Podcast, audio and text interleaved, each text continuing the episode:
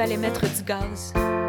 On avait roulé plus de 200 km sur des routes mal balisées, ou plutôt, on avait juste pas regardé les balises. Elle portait une blouse rayée noire et blanche, un bandeau assorti, j'étais absorbée par son parfum qui s'évanouissait des vitres baissées. Les villes défilaient entre champs et forêts. Les cartes avaient effacé les noms. Arrivé au truck stop, l'essence calculait au galon, puis j'y comprenais rien. Elle mâchait de la gomme, adossée à voiture, comme une pin-up illustrée, la main posée sa carrosserie. Beauté inattendue, sous la marquise d'une station-service.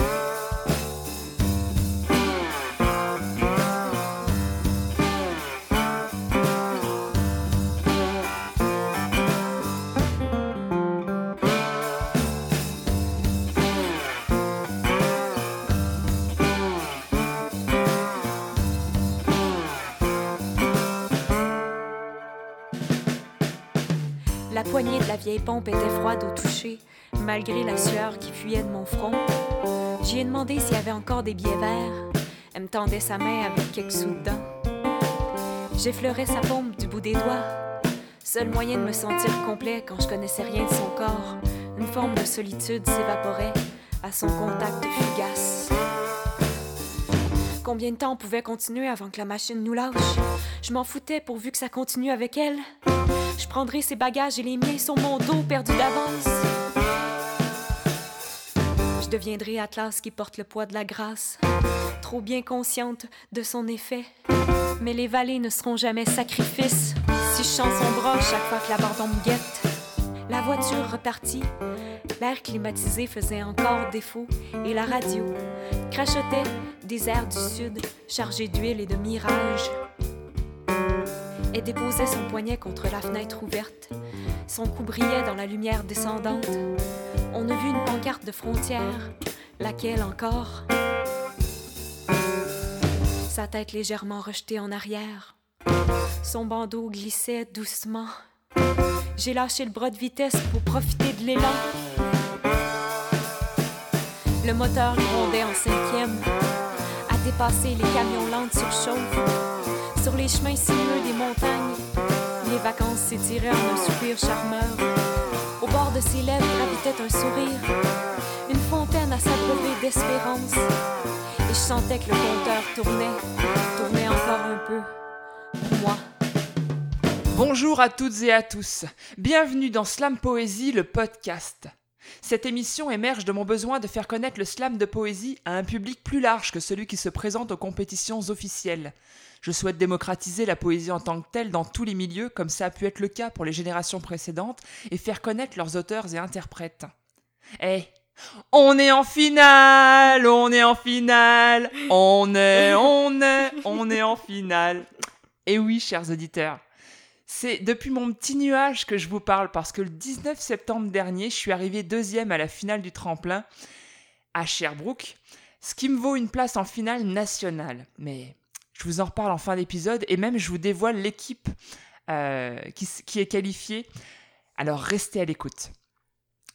Slam Poésie, le podcast, en est à son 26e épisode. Et avant d'aller plus loin dans la conversation, j'aimerais rappeler que le slam, à l'origine, c'est plus qu'un dénominatif pour un poème lu sur scène. Ce mot désigne avant tout une joute amicale dérisoire de poésie orale définie en trois petites règles très importantes. Pas de musique, pas d'accessoires et trois minutes maximum. Ce détail ayant été précisé, revenons à nos moutons. Nous entamons notre troisième année dans une nouvelle ville, Sherbrooke, où il fait bon vivre, et avec une nouvelle invitée dont je suis très que je suis très heureuse pardon, de recevoir, parce qu'elle joue un rôle tout particulier dans le milieu du slam, en plus d'être une indispensable artiste de la parole. J'ai nommé Marianne V. Allô! Allô Marianne! Salut Lem! Ça va bien? Je suis tellement contente de me retrouver à ton podcast. C'est tellement Hey. un beau format, en fait, je trouve, pour parler de poésie puis parler des, des artistes qui font vivre euh, cette, cet art-là. Donc, merci. Eh ben, je suis choyée moi-même parce que toi et beaucoup d'autres qui suivront après, vous êtes des artistes que j'aurais pas pu ou très difficilement pu inviter à l'époque de Montréal. Ben oui. Donc il y a toute une nouvelle, euh, Tu- une nouvelle porte qui s'ouvre Tu un t'ouvres un champ des possibles. Oui, vraiment. Eh, c'est drôle, j'utilise beaucoup ce terme-là en Ah général dans mes slams ou Ah, dans mes Bon. conversations. Bon, peut-être je me suis la- laissé inspirer par la bande, qui sait? Ah. Mais bravo pour ta deuxième place au slam du tremplin. Hein? Ben, merci. Mais moi, je suis Ah. très contente de voir que on, on attire des talents comme toi sur notre euh, scène à Sherbrooke. Ça me fait vraiment plaisir de voir ça. Ben merci, je suis vraiment touchée. Écoute, euh, puis je trouve que je suis tellement bien entourée. L'équipe, je la dévoilerai pas maintenant. Ben non, oui. hein, on va, on va pas vous mâcher le travail, chers mais non, mais non. mais, mais l'équipe est magnifique. Puis oui. en général, je veux dire, à Sherbrooke, il y a une, il y a une ambiance qui est. Je dénigre pas Montréal du tout. Je Non, m'y non, sentais c'est autre bien, chose. Mais il y a quelque chose de qui me correspond mieux. Je me suis sentie alignée. Ben, puis ça a l'air de s'être vu et entendu, mais Mhm. je me suis sentie. euh, Ouais, comme devant mon miroir quand je me rép- quand je répète. Mais en fait, les- toutes les scènes ont leur, euh, ont leur style, ont leur écoute différente, Exact. puis euh, ont, ont leur sensibilité différente. Puis euh, je pense que on trouve, euh, on trouve parfois euh, une écoute, euh, puis un, un public vraiment différent quand on se promène partout au Québec. Mhm. Puis bon, moi, je suis très contente d'être où je suis à Sherbrooke, puis t'as l'air de l'être aussi. Alors, euh, on va prêcher Ah ben, pour notre je paroisse jubile. ce soir, ou cet Oh après-midi. Je sais pas quel moment du jour Ça le dépend monde quand écoute. vous hein. écoutez le podcast. Alors dis-moi, euh, je voudrais juste préciser, parce que c'est vrai que je l'ai je l'ai jamais fait. Et on entame une nouvelle année. Il est temps que je fasse quelque chose de cohérent dans mon podcast, en plus de mettre en, en exergue les beaux artistes du slam. Je voudrais simplement préciser que le titre qu'on a entendu au début du podcast, c'était Maître du gaz, qu'on retrouve dans ton album Départir. Ouais. Mais ça, on va en parler tantôt. Ouais. Alors, ma chère Marianne, pour commencer, est-ce que tu peux nous donner en quelques mots ton parcours de vie? Alors, euh, moi, je suis originaire de la rive sud de Montréal. Euh, j'ai grandi à Varennes et puis euh, j'étais une bolle à l'école. J'étais très, très douée et donc je me suis fait pas mal rejeter quand j'étais plus jeune. Je le dis en riant maintenant parce que, tu sais, c'est comme... C'est des choses qui te forgent, mais c'est des choses par lesquelles j'ai dû passer pour être qui je suis aussi. Puis euh, au secondaire, je suis allée dans une école d'éducation internationale qu'on appelle. Euh, donc encore là, c'est des gens très bons à l'école qui se retrouvent là. Mhm. Euh, mais j'ai toujours aimé les arts et puis j'ai fait beaucoup de théâtre quand j'étais là-bas. Puis aussi en parallèlement à ça, je faisais des, des arts martiaux. Donc, Oh, wow. je faisais du taekwondo tout mon secondaire. Puis, je me suis impliquée dans différents comités, tout ça. Euh, puis, euh, quand je, vers secondaire 5, moi, c'était aligné, c'était clair. Je voulais aller étudier en théâtre. Donc, euh, j'ai été faire mon cégep en théâtre et médias au cégep de Trois-Rivières. Donc, j'ai fait deux ans. J'ai préparé mes scènes d'audition pour les écoles professionnelles de théâtre. Puis, euh, j'ai pas été prise.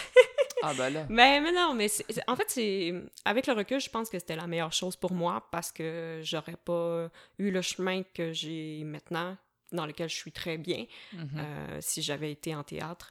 Euh, puis donc, je suis rentrée à l'université en communication, rédaction multimédia à l'université de Sherbrooke. Euh, j'ai fait mon bac. euh, et puis, euh, ben, finalement, la vie a fait que je suis restée à Sherbrooke. Et franchement, ça a été la meilleure décision que j'ai probablement pas prise, mais, mais qui est arrivée. Les choses s'enlignent toujours relativement bien. C'est, on le voit ou on le voit pas après, mais visiblement, de, de ce que je perçois dans la vie des gens puis dans la mienne, c'est l'univers fait les choses correctement. Mais en fait, c'est que moi, j'aimais pas tant la banlieue. Excusez pour les gens qui habitent en banlieue, là. Vous avez le droit d'aimer ça, OK? Moi, j'aimais pas ça. Euh, parce que, bon, c'est très... euh, À l'époque, ma ville natale était très grise, très bétonnée. Il y avait beaucoup d'industrie. C'était pas... Hmm. euh, tu sais, je veux dire, les poissons morts sur le bord du Saint-Laurent, j'en ai vu, puis j'en ai senti, là. Waouh. Donc, euh, c'était pas très chic à l'époque. Maintenant, c'est beaucoup mieux, là, je le sais, là. Euh, Ouais, parce que tu me l'as pas vendu là. hein. mais non, mais non, mais ma- maintenant, c'est, tu sais, genre, ils ont la bibliothèque éco-énergétique, puis tu sais, ils ont, ils ont genre plein d'affaires. Mes parents habitent encore là, d'ailleurs, donc euh, c'est ça, c'est pour ça que je le sais, là, c'est vraiment mieux. Puis même, j'ai joué là avec, euh, avec mon band. euh, j'ai rejoué euh, dans ma ville natale en première partie de Deux Frères, v'là comme trois ans. C'est quand même cool. quelque chose, tu sais, comme t'as genre presque 1200 personnes là, devant Mhm. toi, là, c'est vraiment une expérience. Mais bref, euh, tout ça pour dire que ce que j'aimais de Sherbrooke, à la base aussi, c'est le fait que t'as à la fois l'animation de la ville, la culture qui est très vivante, puis t'as la nature qui est super proche. Puis pour moi, ça, c'était vraiment... Ça me permettait un équilibre.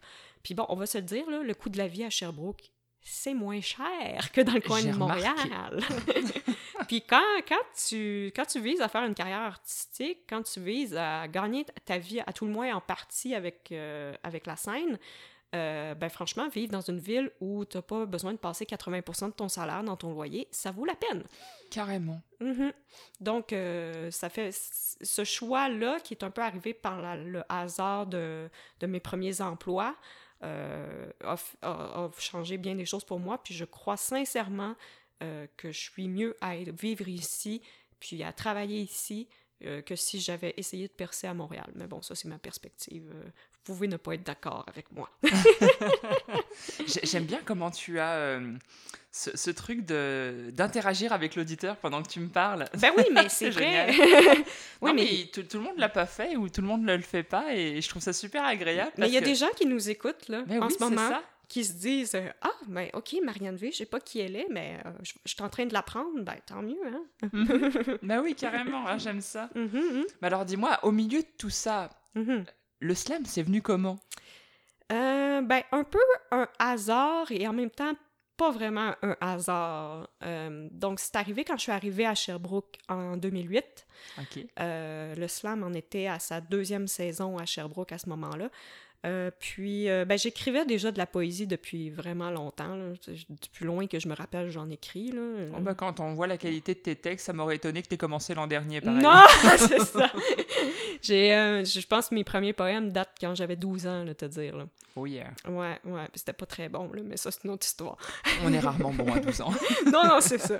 Euh, puis, euh, donc, c'est ça, je, m'intéressais déjà à la poésie. En fait, je, je modérais un forum d'art sur Internet, hein, les forums. À 12 ans? Non, non, pas à Ah. 12 ans. en 2008, en 2008. Donc, je, je devais avoir... euh, je savais quel âge? Bon, à peu près 19 ans, là, à peu près. Ok. Donc, je modérais un forum d'art, euh, j'écrivais de la poésie, j'étais déjà intéressée à ça. Puis, euh, dans- aux portes ouvertes de l'Université de Sherbrooke, euh, il y a- Frank Poole était là, euh, qui est l'animateur des scènes de, slam Ben du Tra- oui. de la scène de slam du tremplin à Sherbrooke, euh, qui était là pour parler d'un cercle d'écriture qui existait à l'époque, qui était les plumes de l'ombre. Euh, puis, euh, je suis allée le voir, j'ai dit que j'écrivais, il m'a parlé de ça, puis il m'a invité à une soirée euh, de micro ouvert. C'était même, il m'a même pas invité au slam, il m'a invité à une soirée micro ouvert qui a eu lieu dans un, qui avait lieu dans une espèce de café qui a existé pendant genre trois mois. Tu sais, Ah ouais. ah non, c'était vraiment, c'est vraiment drôle quand je pense.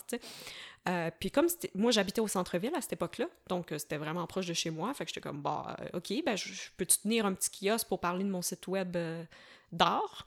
Donc j'ai, été et c'est là que j'ai vu pour la première fois ben, Frank Poole, David Goudreau, Sophie Jurkens, Jean-François Vachon, Jean-Michel Mm. Fontaine, tous les gens qui ont comme bâti la scène de slam à Mais Sherbrooke ouais.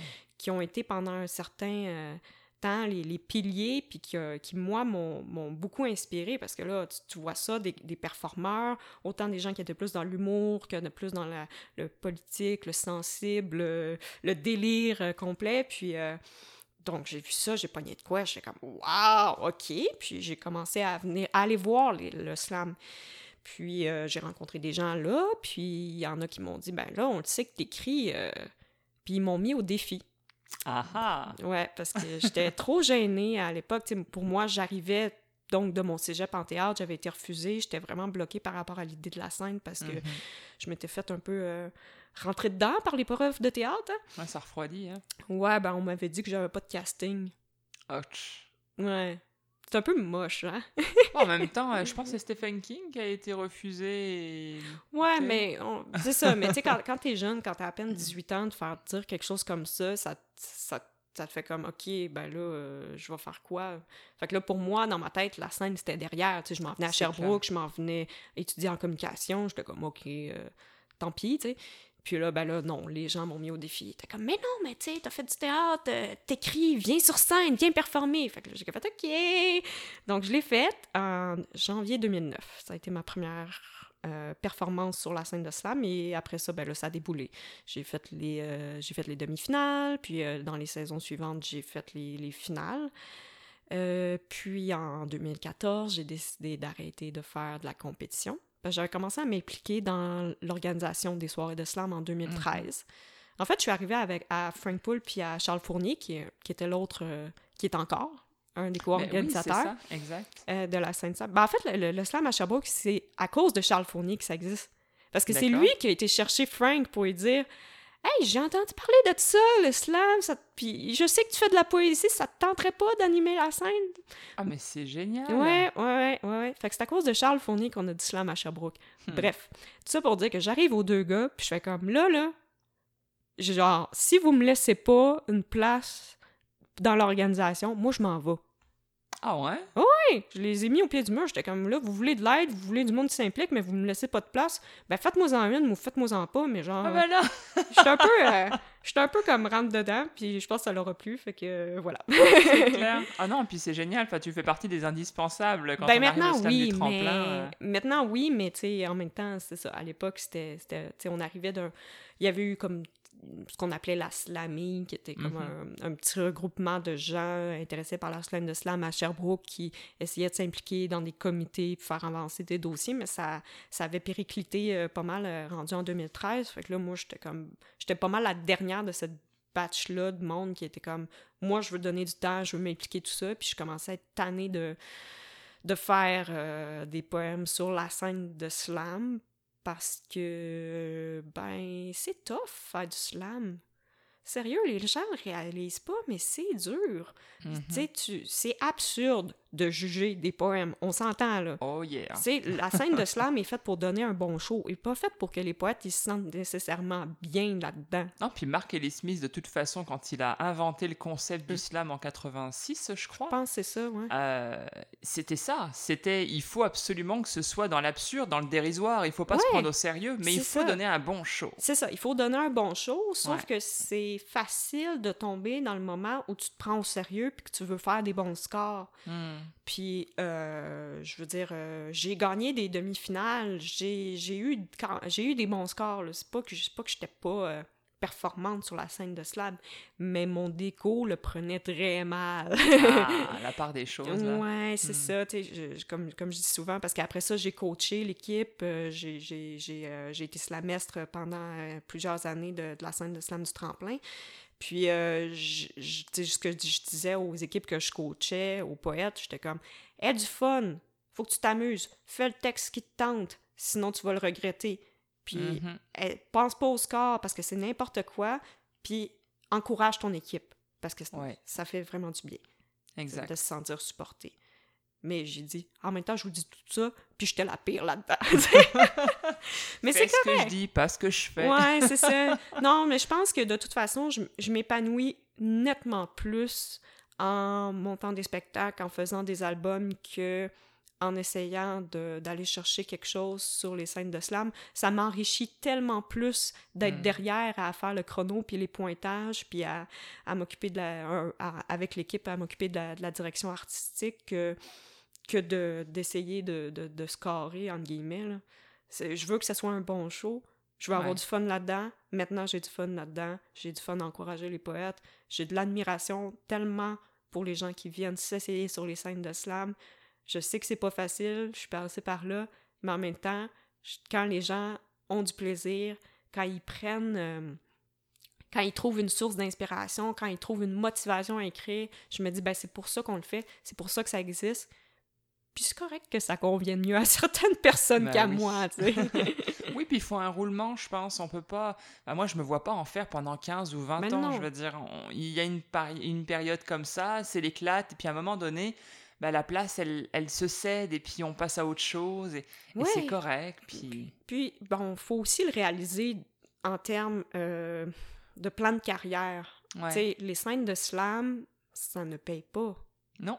Fait c'est sûr que quand tu veux te professionnaliser dans l'art de la parole, quand tu veux euh, être reconnu, avoir des bourses, euh, avoir des cachets pour tes spectacles, c'est sûr que la scène de slam est un peu moins attrayante là-dessus. Puis je le comprends super bien, là.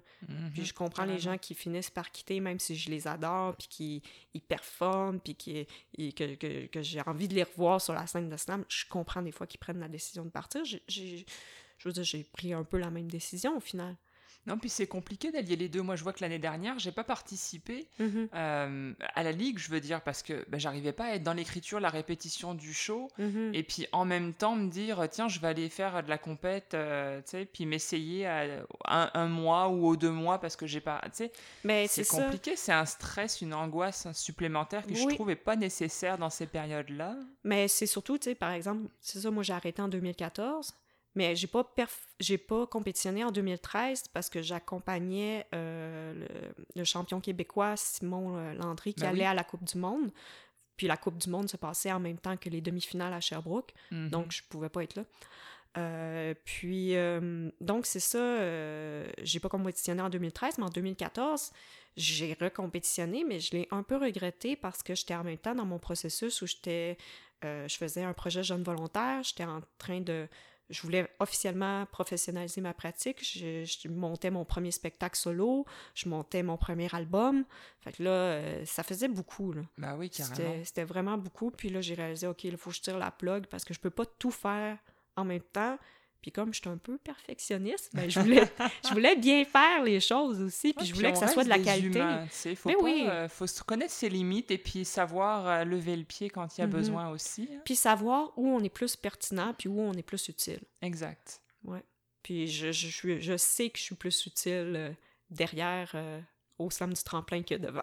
Mhm. Mm. Ben oui, aujourd'hui, alors toi, du coup, on résume. ce qu'on voit, en tout cas nous de l'extérieur, c'est que t'es la fille qui comptabilise les points, t'es la dame du chrono. D'ailleurs, tu nous fais des petites danses des fois quand euh, le chrono Ouais, c'est la dépassé. tradition. Quand les gens dépensent leur temps, je danse derrière la console. Je penserais à le faire, un de ces quatre.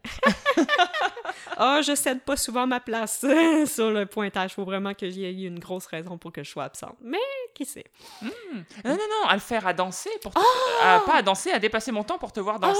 Ah, ah, non, non, fais pas ça! de toute façon, Ah non, non, en saison régulière, ça arrive souvent. Fais-toi-en pas, il tu vas le voir. Ça marche. Alors, euh, donc c'est ça, toi, t'as, t'as, donc t'as performé, t'as été slamestre, t'as, t'as un bagage incroyable. Euh, moi, je pense que le secret n'a plus, le slam n'a plus aucun secret pour toi. Alors, j'ai, euh, j'ai lu aussi que t'avais été la première artiste francophone à participer au Victoria Spoken Word Festival en 2014. Ouais. Deux- C'est sacrément culotté. 2014, c'était une grosse année. Hein? Oui, c'est ce que j'ai cru voir. Mais alors, moi, je me pose deux questions. La première, est-ce que tu as performé en français ou en anglais? En français. Eh, C'est quand même eh, double culotte, là. Ouais, ben c'était pas, c'était pas super évident, je te dirais. Là. Mais ça représentait quoi pour toi? Pourquoi est-ce que tu as fait cette démarche-là? Euh, ben, le Victoria Spoken Word Festival, qui n'existe plus maintenant d'ailleurs, c'est très dommage, mais Ah, c'était euh, un festival qui mélangeait à la fois des ateliers de création pour les artistes, puis des, des soirées de performance. D'accord. Fait que, tu sais, mettons, on faisait un atelier dans la journée, puis on performait ce qu'on avait préparé dans la journée le soir. Puis il y avait un showcase, euh, puis un spectacle collectif à la fin. Euh, puis euh, moi, j'avais envie de me mettre au défi. Puis bon, j'avais déjà côtoyé la scène anglophone parce que j'étais allée au Canadian Festival of Spoken Word en 2011. En équipe, hein? En équipe, oui. Ben, en Mm. fait, c'est parce qu'il faut comprendre que le slam du tremplin, on n'a pas été dans la Ligue québécoise de slam de 2011 à 2015, il me semble. Ok. Euh, je, je me rappelle plus les dates exactes. Là. Ben, ben, pour le début, je le sais, là, parce que nous, dans le fond, en 2011, moi, j'étais euh, j'étais la, la cinqui- j'étais arrivée cinquième, dans le fond, donc j'étais comme la coach de l'équipe. Mhm. Puis on était sortis de la ligue. euh, puis euh, on s'était joint à la ligue canadienne, dans le fond. la- puis on était la première équipe entièrement francophone à se rendre au festival canadien. Puis pour moi, tu de côtoyer les, les poètes anglophones du Canada anglais dans un contexte où la compétition là-bas, là, c'est que si on pense que c'est intense, le Grand Slam, là, t'as pas vu le, le, le CFSW, là. Ah ouais? Je, le- l'acronyme de la bonne façon? Je le sais pas, mais... mais bref, euh, il y en a qui quittaient leur travail pour, pour aller au, au- Festival canadien, là. Hmm. Euh, puis c'est, il y a à la fois des slams en équipe, il y a à la fois des, euh, des, des slams solo. C'est une semaine de compétition, c'est Wow. intense. Puis il y a des, des équipes de partout au Canada anglais. Fait que là, moi, quand je suis arrivée là, j'ai pogné une claque d'en face parce que j'ai réalisé que ça se pouvait gagner sa vie avec la poésie performée. Parce que, tu sais, il y avait aussi des artistes invités, des gens qui faisaient des tournées canadiennes. J'étais comme, oh my God, c'est Mhm. possible. Euh, fait que ça l'avait allumé quelque chose. Puis quand j'ai j'ai vu passer cette annonce-là pour le festival euh, à Victoria, je me suis dit, Hey, pourquoi je vais pas essayer de m'inspirer de ces gens-là qui ont... Parce que la pratique du slam au Canada anglais versus qu'est-ce que nous, on fait au Québec, ne serait-ce que parce qu'on ne parle pas la même langue, ça se fait pas de la même façon, ça performe pas de la même façon. Exact. Euh, de ce que je trouve, il y a beaucoup plus de... On est plus dans l'interprétation, dans le corps, dans... euh, que dans la littératie, puis dans le style et le lyrisme qu'on retrouve parfois plus au Québec. Ouais. Euh, donc, veux, veux pas, moi, je, me suis dit, ça va me challenger. Puis, je- comme je venais à la base de- du théâtre, mais pour moi, il y avait quelque chose d'aller aussi améliorer mon côté physique, euh, améliorer mes performances sur scène. Donc, quand je suis allée là, ben, c'était à la fois pour travailler dans les ateliers, mais aussi pour présenter mon matériel. Mais il y a eu une... f- Dans les 4-5 soirées de présentation, il y a eu une soirée où euh, des traductions étaient projetées en même temps que je faisais mon texte. Euh, mais les autres, ouais, je performais en français devant un public euh, qui, pour la majorité, ne comprenait pas ce que je disais. Ben, c'est sûr. Ouais. C'était toute une expérience, mais ça m'a appris quand même à, à foncer, puis à essayer de, de, de me dépasser, puis pas me dire que c'est pas possible. Mhm. Ouais. Mais bon, après ça, je veux dire, c'était quand même pas évident. Là. Je vais, pas te cacher que c'était pas évident. Non, mais là encore, c'est ce qu'on disait tantôt. Il y a une porte qui s'ouvre sur le champ des possibles. Ouais, c'est comme plein de perspectives Ouais. que tu peux. euh, Ben, avec le recul, je pense que ça m'a quand même euh, débloqué sur certains aspects de, de la performance. Mhm. Mm. Alors, dis-moi, pour continuer, Mhm. j'ai instauré, bah, depuis Frank Poole d'ailleurs, c'est drôle, c'est lui qui m'avait comme. Je sais pas, ça m'avait inspiré et depuis je l'ai gardé. Oh. Aïe, aïe, aïe, aïe. j'ai osé bouger, je me suis pris le genou dans la, dans la table, ça c'est fait. Très pratique. Alors, j'ai instauré, c'est très très court, c'est t'es plutôt. Je te propose deux ou trois choses et à chaque Ouais. fois, tu dis juste une truc. OK. Donc, toi, t'es plutôt mot ou musique? Musique. Végétal, animal ou minéral Végétal. Né en l'air ou pied sur terre? Euh, pied sur terre.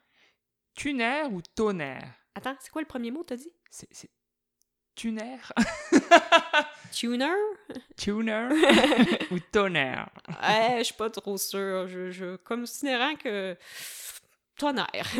Ah. Alors, tu as ton actif des dizaines de réalisations, spectacles solo, en duo, en trio, animation d'atelier, interventions poétiques, collaboration avec des organismes et j'en passe. On en parle dans la prochaine partie de l'épisode Anyway, Mhm. mais en attendant, comme tu le sais, je ne pratique pas d'entracte musical. Ouais. Alors j'aimerais, si tu acceptes, que tu nous déclames un poème de ton cru, et avant de nous le dévoiler, dis-nous quel en est le titre, s'il tente à penser qu'il en est un, et de quoi est-ce qu'il parle en quelques mots. Je vais, euh, je vais faire un texte qui s'appelle euh, Monster Truck. Oui. Qui va. L'aime est contente! Euh, qui va être sur mon prochain EP avec mon collègue guitariste Jeff Tremblay. Puis c'est un texte qui a été écrit dans le, dans le Napomo. Tu sais, c'est quoi le Napomo? Mais oui, c'est un texte par jour au mois d'avril. Ouais, c'est ça, un texte par jour pendant 30 jours. Puis, en fait, je l'ai écrit parce que hum, des fois, euh, on aimerait ça être, euh, être capable de, de plus, d'être plus solide, d'être, euh, d'être moins fragile. Mhm. Puis, ça parle de ça, au fond. Ça marche, on t'écoute. OK. J'aimerais être un bulldozer, un monster truck paré pour la démolition. J'aimerais être la masse géante sur la grue, devant un immeuble ultra gris, le camion Ben qui fly vers le bas de la côte. L'avion supersonique, la frégate présidentielle, le train routier surdimensionné, le char de tête du carnaval de Québec, la machine à neige des grosses stations de ski. J'aimerais être un troc de 24 pieds, un sous-marin géant, une locomotive de TGV 5 étoiles, un bateau à vapeur, une goélette, une caravelle, une caravane de chameaux et stéroïdes, un camping-car à 2 millions, payé cash. J'aimerais être un méchant gros tonka jaune, un tracteur John Deere avec la casquette qui fit, une moissonneuse batteuse gagnante de l'expo agricole, la flotte complète de l'armée de l'air, un traversier vers une autre planète, un trois-mâts dans un étang, un cargo dans une piscine à vagues. J'aimerais ça prendre de la place, être solide, en métal, en béton armé. J'aimerais ça être gigantesque, J'aimerais ça être monumentale. J'aimerais ça être assez forte pour tout affronter. Oh yeah!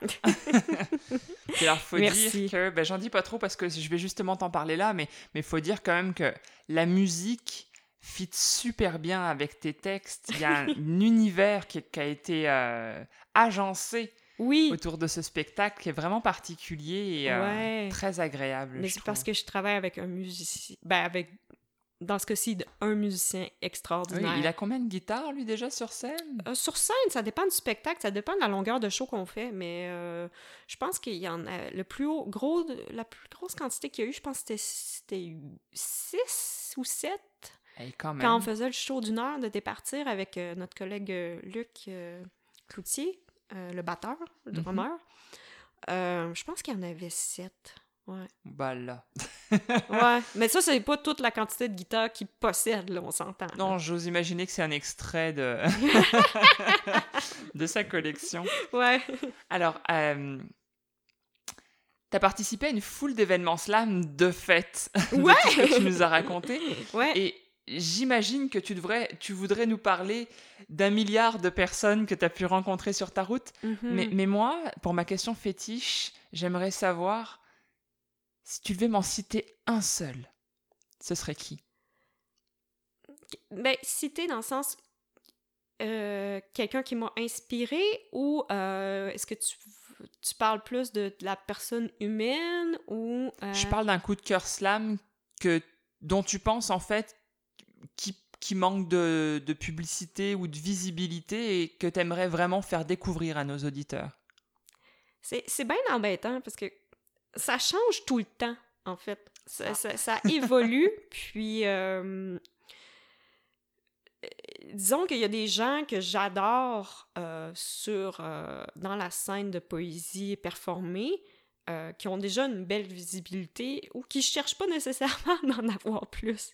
Ah ben, il faut trouver quelqu'un qui n'est pas dans ces deux ouais, thèmes-là. c'est ça, mais c'est ça, mais tu sais, parce que je pense à Queenka, je pense à, ben Frank Poole, tu sais. Ben, Frank Poole, il est moins connu, à Sherbrooke, il est très connu, mais c'est juste parce que, euh, comment dire, c'est, des fois, Frank, les gens l'ont entendu animer, mais ils l'ont jamais entendu performer. Puis c'est, un, vrai. c'est un performeur extraordinaire. Oh oui. mais il cherche pas comme le spotlight. Il cherche pas à, publier, à faire. Tu sais, quand il fait des disques, il fait des trucs sur le fly pour le fun parce qu'il a envie de le faire. Tu sais. Puis c'est, mais c'est, c'est un des poètes, c'est un des meilleurs poètes que je connaisse. Mais ceci dit, je sais qu'il cherche pas tant la, la lumière. Exact mais c'est aussi pour ça qu'on l'aime, tu sais. Mais est-ce qu'on veut le mettre en lumière aujourd'hui? Ben, je sais pas. Mais oui, parce que dans un sens, mais d'un autre, j'ai envie de parler de Véro Bachand. Véronique Bachand, tu la connais? J'en ai beaucoup entendu parler et j'ai lu un livre d'elle, j'ai plus le titre par exemple. Euh, ben, elle a fait beaucoup des, carnets, elle a fait un spectacle avec euh, euh, Hugues-Olivier Blouin à la contrebasse, Le rire de ma grand-mère. Cette fille-là est moins connue, puis pourtant, ses textes sont vraiment super bons. Elle fait... Euh, euh, elle a fait à la fin du mois de septembre avec euh, justement Queenka une mhm. série Je te réponds ce soir pour le Festival international de littérature. C'est comme des, petites capsules qui paraissaient le, matin à 8 h le matin. Puis c'est comme leur échange de cartes postales, des discussions sur le féminisme, les, privilèges, les, difficultés. Bon, bref. C'est ah, super intéressant. Ouais. mais je pense pas qu'on peut le, le revisionner par contre, c'est ce qui est fort dommage, mais... Ouais, ça c'est moins bien. ouais, non, c'est ça. Mais, euh, mais Véronique Bachand, je pense que c'est une fille à, à découvrir avec euh, des textes euh, profonds, une douceur dans la façon d'interpréter. Je pense que c'est quelque chose qui m'a inspiré d'elle, c'est justement la douceur, parce que quand j'ai commencé à faire du- des scènes de slam puis de la poésie dans mes spectacles, j'étais très rentre dedans. Ouais. J'étais très. euh, euh, je parlais vite, puis je faisais des trucs très. euh, tu sais, bang bang, là, excuse-moi le terme. Mm, puis elle, elle faisait ses textes avec une voix douce, quasiment chuchotée des fois, puis c'était tout aussi intéressant, tout aussi promenant, puis. Tu vois, là, dans mon prochain EP, il y a une pièce euh, qui s'appelle Presque prête, où quand on l'a enregistré en studio, j'étais j'étais comme à, je sais pas moi, à un centimètre du micro, puis j'étais quasiment en train de murmurer. Hmm. Euh, parce que je pense que l'appareil vocal, même quand on fait de la poésie avec de la musique, c'est on n'est pas obligé d'avoir tout le temps la même voix. Non, jamais, ouais. Puis Véro m'a beaucoup appris ça que euh, c'est pas parce qu'on n'est pas en train de parler fort puis de projeter qu'on n'a pas euh, qu'on n'est pas captivante. Ouais. Exact. Mm. Ah, Véro Bachand. Ouais, ouais, ouais, non, une fille, euh, une fille à découvrir. Puis c'est ça, son show avec, avec, son, avec Hugo Blouin à contrebasse, là. Petit bijou. Ben, elle en a fait plusieurs, en fait. Elle n'a pas fait juste un show, là, mais en tout cas. Mais celui-là t'a marqué, par exemple. Euh, ben, je me euh, ben, le, le plus récent, c'était avec le rire de ma grand-mère, mais en a fait un autre avant. J'ai oublié le titre du spectacle, là, mais je l'ai vu à la Maison des Arts de la Parole à Sherbrooke. euh, c'est ça, puis c'est drôle parce que Véro, elle a commencé quasiment en même temps que moi, là, tu sais. C'est, euh, ça, elle a commencé à Sherbrooke, au Festival du texte court. Ah bah tiens. Ouais, ouais, ouais. C'est, euh, c'est ça, il y a beaucoup de choses qui commencent à Sherbrooke. Mais oui, je vois ça, bah, c'est vraiment encourageant. oh oui! Mais en tout cas, euh, bah, chers auditeurs, le lien sera disponible dans la description du podcast, alors n'hésitez pas à aller cliquer et à aller découvrir Véronique Bachand. Ouais, je pense qu'elle a, euh, a une super vidéo sur la fabrique culturelle euh, quand euh, une performance. euh, si on, je t'enverrai le lien, on le mettra. Dans, Dans- la description également. ouais, avec plaisir. Mhm. Carrément. Alors, bon, ensuite, j'ai ouvert ton CV. Oh! Et comment te dire euh, J'en ai eu la tête qui tourne, sérieusement. ouais, mon CV est un peu long, je, je l'admets. étoffé comme rarement. J'ai découvert, moi, une artiste très prolifique depuis plus de dix ans. Ouais. Une douzaine d'années, je dirais, à peu près. Ouais. Alors, comme j'ai pas su par où commencer en le lisant, je me suis fié à mes propres expériences avec toi. Et alors, j'aimerais beaucoup qu'on parle de ce fameux spectacle men- que tu as mentionné déjà une, une ou deux fois euh, depuis le début. Et que tu as donné notamment à- lors de la brise culturelle à Sherbrooke en début septembre, que, Ah, où j'ai eu l'occasion euh, bah, d'être présente dans le public et, euh, et de profiter Mhm. euh, de, ce, de ce magnifique alliage musical euh, et paroles. D'habitude, quand j'écoute des chansons ou quand je regarde un spectacle de poésie, la musique est accessoire, limite je l'oublie. Mhm. Parce que j'écoute vraiment les mots, je suis une accro des mots. D'ailleurs, Mhm. j'écoute très peu de musique anglophone à cause de ça. Mhm. Je comprends rien, ça m'agace assez rapidement. Par contre, euh, dans ton spectacle particulièrement, cet alliage était... j'ai- Comment je... C'est quoi le mot? Euh, J'ai envie de dire normal, mais c'est pas normal euh, le mot. Naturel? Je- Ouais, fait pour être ensemble, tu sais, une espèce, tu sais, les âmes sœurs là quand elles se rencontrent, bah là je trouve que c'est pile poil ça. Ouais. L'un sans l'autre, j'adore, mais il va manquer l'autre. tu vois, c'est Ah, c'est beau! il y, a- il y a un emboîtement. pardon, vous j'ai- faites une, ouais, J'ai accroché le micro, excusez. on s'accroche les uns les autres. C'est ça. Y a, je trouve que tous les deux vous vous formez une pièce à deux. ouais. Et, et c'est vraiment euh, moi ce qui m'a laissé ce qui m'a laissé sur le cul, excuse-moi l'expression à la fin de la- parfait. du- J'ai adoré ça. Oh, merci, t'es fine. bah écoute. Alors, euh, qu'est-ce que je voulais dire? Alors oui, donc c'est ça. En fait, ce que tu nous as donné donc lors de ce spectacle avec JF Tremblay, ce sont des extraits euh, d'albums euh, où je mets un S parce que j'ai entendu plusieurs Ouais. noms d'albums à ce moment-là. Et il y a également parfois d'autres artistes qui vous accompagnent pour d'autres spectacles. Et alors là, j'aimerais beaucoup que tu nous en parles un petit peu plus, que tu, que tu étoffes finalement ce que je viens de dire. Oui, ben en fait, je pense qu'il faut que j'aille du début pour expliquer. En fait, c'est parce que le spectacle dont tu parles, c'est entre deux avec euh, mon collègue guitariste euh, Jeff Tremblay. Uh-huh. Puis on prépare un EP qui va sortir, euh, qui est. S'il n'est pas en pré-vente en ce moment, là, il va l'être dans une semaine ou deux, gros max. Là. Donc on parle de octobre 2020, là. on se comprend. Si vous Fait suit ça sur tes réseaux et sur ton Ouais, site c'est qu'on ça. va donner tantôt. Ouais, c'est ça. Euh, mais bref, mais ma collaboration avec Jeff et avec le drummer Luc Cloutier qui forme le groupe euh, Guajira, euh, ça date de longtemps. OK. Parce que eux, ils étaient- dans le fond, Luc et Jeff, ils étaient déjà un band à deux de musique instrumentale. Puis moi, je les ai connus comme ça. Puis on s'est connus en 2011 Hmm. dans, un, éve- dans un événement qui s'appelait la cuvée artistique de l'Estrie, qui n'existe plus maintenant, mais qui était consacré à, à la relève. Donc, c'était vraiment un- un- des showcases. euh, puis, il y avait un spectacle des collaborations. Puis, dans ce spectacle-là, une autre artiste euh, du coin, qui est une de mes bonnes amies maintenant, euh, avait demandé à moi et à eux de jouer avec elle, de monter une pièce avec elle pour ce spectacle-là. D'accord. Donc, ça a été notre première collaboration, puis ça a été vraiment le fun. Puis moi, je les ai découverts un peu comme ça, puis j'ai vraiment, sincèrement, tripé sur leur musique. Là. Mais je Toi, comprends. toi, c'est- t'es une fille de mots, puis je le suis aussi dans le fond, parce que je suis une poète, puis j'adore les mots, mais je veux dire, honnêtement, là, si j'avais si j'avais eu un peu de talent musical, là, je serais dans un band. là. Moi, je suis- moi, je suis genre, j'adore la musique, là. C'est comme, ça ça a aucun sens, là. Puis j'aime beaucoup de styles, mais tu sais, je serais dans un band de rock, là. Tu sais, Ah ouais. probablement. fait qu'il y a comme... Pour moi, la musique, c'est comme... Ça me fait triper, puis j'ai... Bref, c'était c'était naturel d'avoir envie de travailler avec des musiciens pour moi. Puis donc, Mhm. la collaboration était vraiment géniale. Puis en 2014, quand je me suis alignée pour faire un premier album, ben, je me suis dit, ben, je vais travailler avec différents musiciens pour voir euh, qu'est-ce que ça donne, comme, comment je le feel, euh, avec qui j'ai envie de travailler. Puis, comme je tripais déjà sur ce que Guajira faisait, j'étais comme, ah mon Dieu, je veux travailler avec eux, je veux travailler avec eux, tu sais. Fait que là, j'ai été les voir à- après un de leurs spectacles. Puis là, j'étais comme, hey, euh, j'étais en train de faire un album. euh, Avez-vous envie de, de, de composer euh, puis de, de jouer dessus? Ben ouais. Puis là, il était comme, ben oui, tu sais. Puis eux autres, ils- je pense qu'ils aimaient beaucoup déjà ce que je faisais, tu sais. Fait que là, euh, on a. Fait qu'ils ont joué, ils ont composé. Parce que c'est ça, les musiciens qui travaillent avec moi, ils composent, là, c'est pas. euh, Ben oui, puis ça s'entend. euh, c'est ça. Puis ils ont composé euh, de la musique, puis ils ont joué de la musique sur deux pièces de mon premier album qui s'appelle euh, Les Jours Périlleux. OK.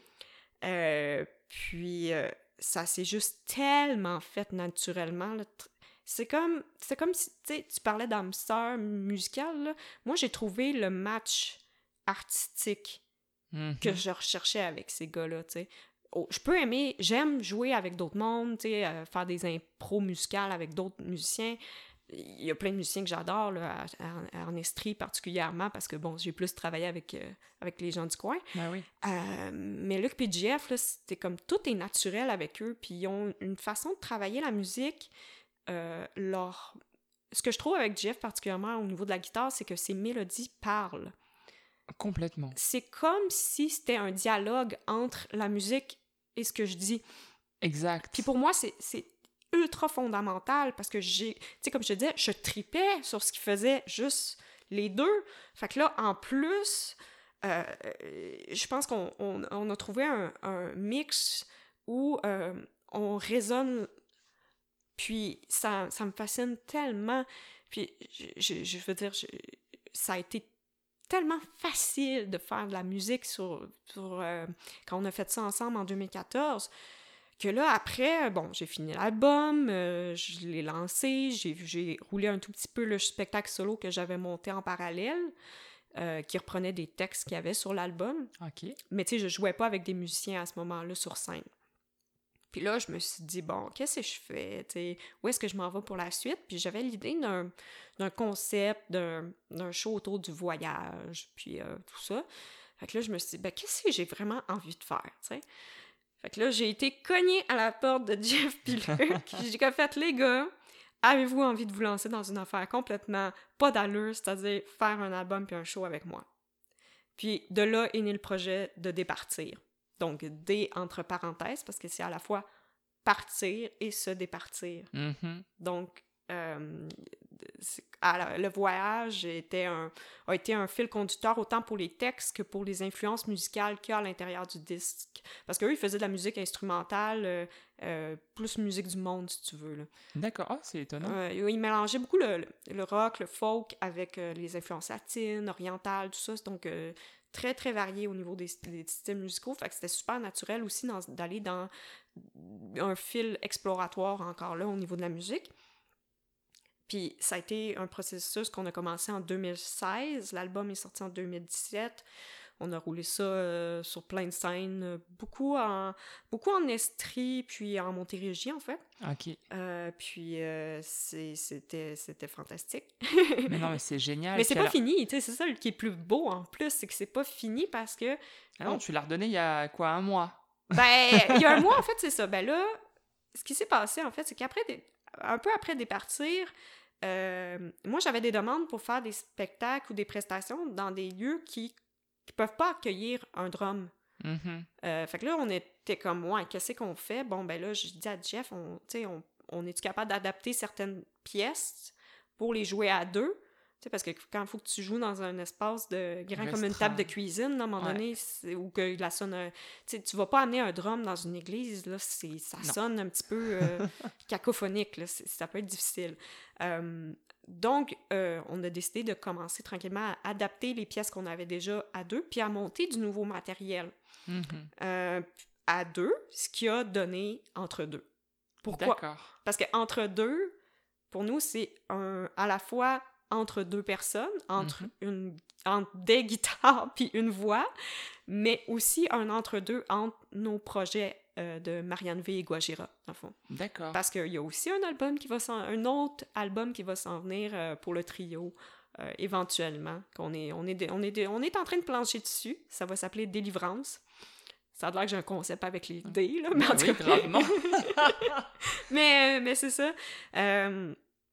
Fait entre deux était vraiment à la fois quelque chose qu'on a fait pour les besoins de la cause, mais qui est devenu aussi super cher à notre cœur, Mhm. puis qui nous a amené à, à faire un peu autre chose musicalement, parce que là, c'est plus blues, en fait.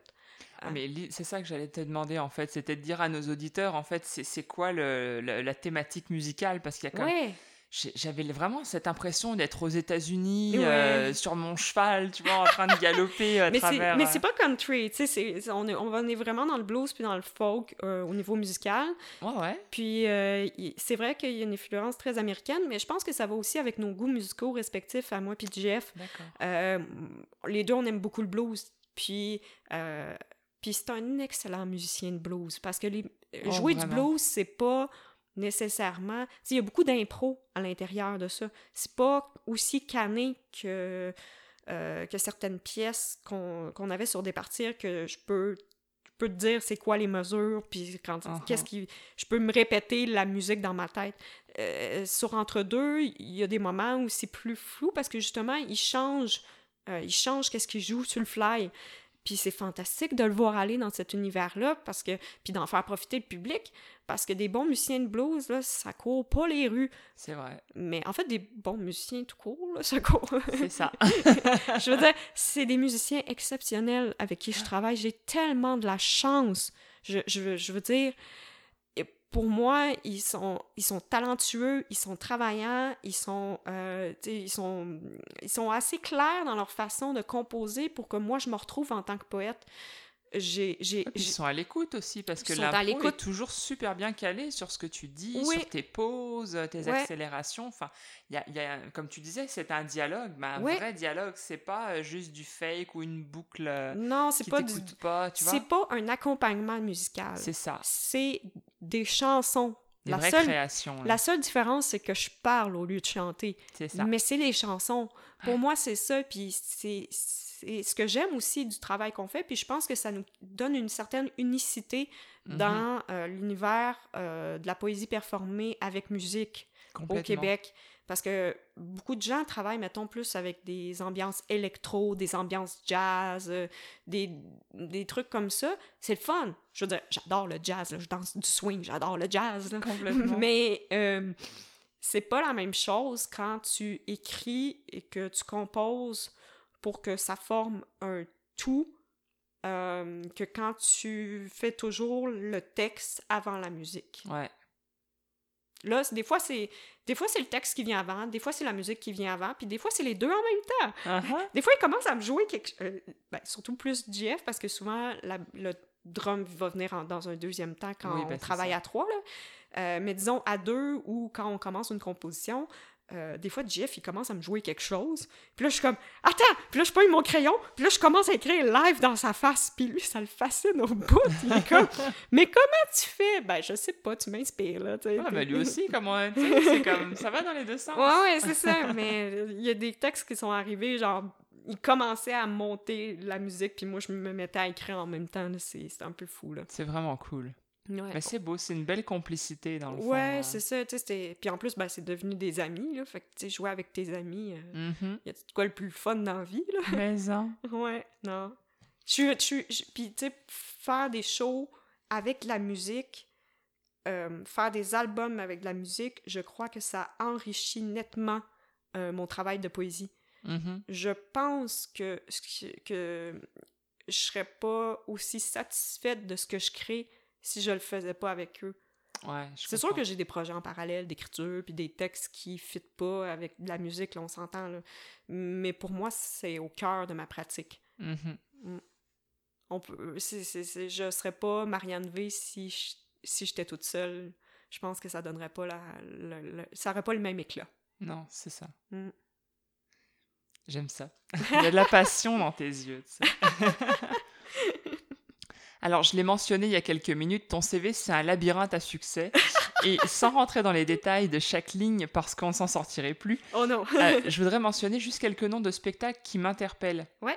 Alors, en tant qu'artiste invité, il y a eu Ceci n'est pas une thérapie à l'occasion Ah. du festival du texte court de Oui. Sherbrooke en 2019. Oui, ça c'était le fun, parce que tu sais, il y avait. Ben, en fait, c'était Frank qui animait, là, puis il avait comme emprunté le, le- le divan de thérapie d'une Ah, cool. psychologue qu'on connaît, Nathalie Platte, qui est aussi une auteure euh, du coin. Euh, t'iras jeter un œil. Mhm. Euh, puis c'est ça, puis c'était vraiment, c'était le fun, puis j'avais créé, euh, il y avait eu des ateliers de médiation culturelle avec des jeunes du tremplin 1630, euh, puis d'un groupe de jeunes re- reliés à, l'organisme, euh, qui, euh, fait préalable à ça, fait que j'avais écrit un texte pour ça, puis ça, ça a été vraiment une belle soirée.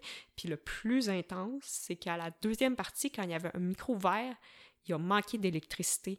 Fait qu'on a fini le show où j'éclairais le texte du monde avec mon téléphone à- dans la pénombre. C'était quelque chose. Pas d'amplification, plus rien, parce qu'il n'y avait plus d'électricité. C'était un show assez mémorable, moi, de dire. J'imagine. Ouais. Alors, il y a aussi eu la Grande Nuit de la Poésie de Saint-Venant de Mm. Paquette en 2018. C'est là où je t'ai rencontré pour la première Ben fois. oui. Et j'ai vu Frank performer pour la seule fois de ma vie. Ouais, ouais, ouais. Alors, la Grande Nuit, c'est euh, c'est toujours un, un honneur d'en faire partie. Oui, mais- puis j'ai hâte à 2021. Il a été décalé. Oui. J'espère qu'on pourra le faire. Oui, Euh, ben C'était tellement beau. Je le souhaite aussi. Mhm. Ouais. Mm. Et il y a eu les 10 ans du slam de Sherbrooke en 2017. Ah mon Dieu, oui, ça c'était intense à organiser. My God. Alors, en spectacle solo, duo et trio, tu t'es représenté dans les festivals, euh, dans des festivals, pardon, dans des théâtres, des premières parties, des maisons de la culture, en virtuel aussi, Ouais. qui devient un peu notre nouvelle réalité, malheureusement. On n'a pas trop le choix. C'est quoi ton sentiment, tiens, par rapport au show virtuel, justement?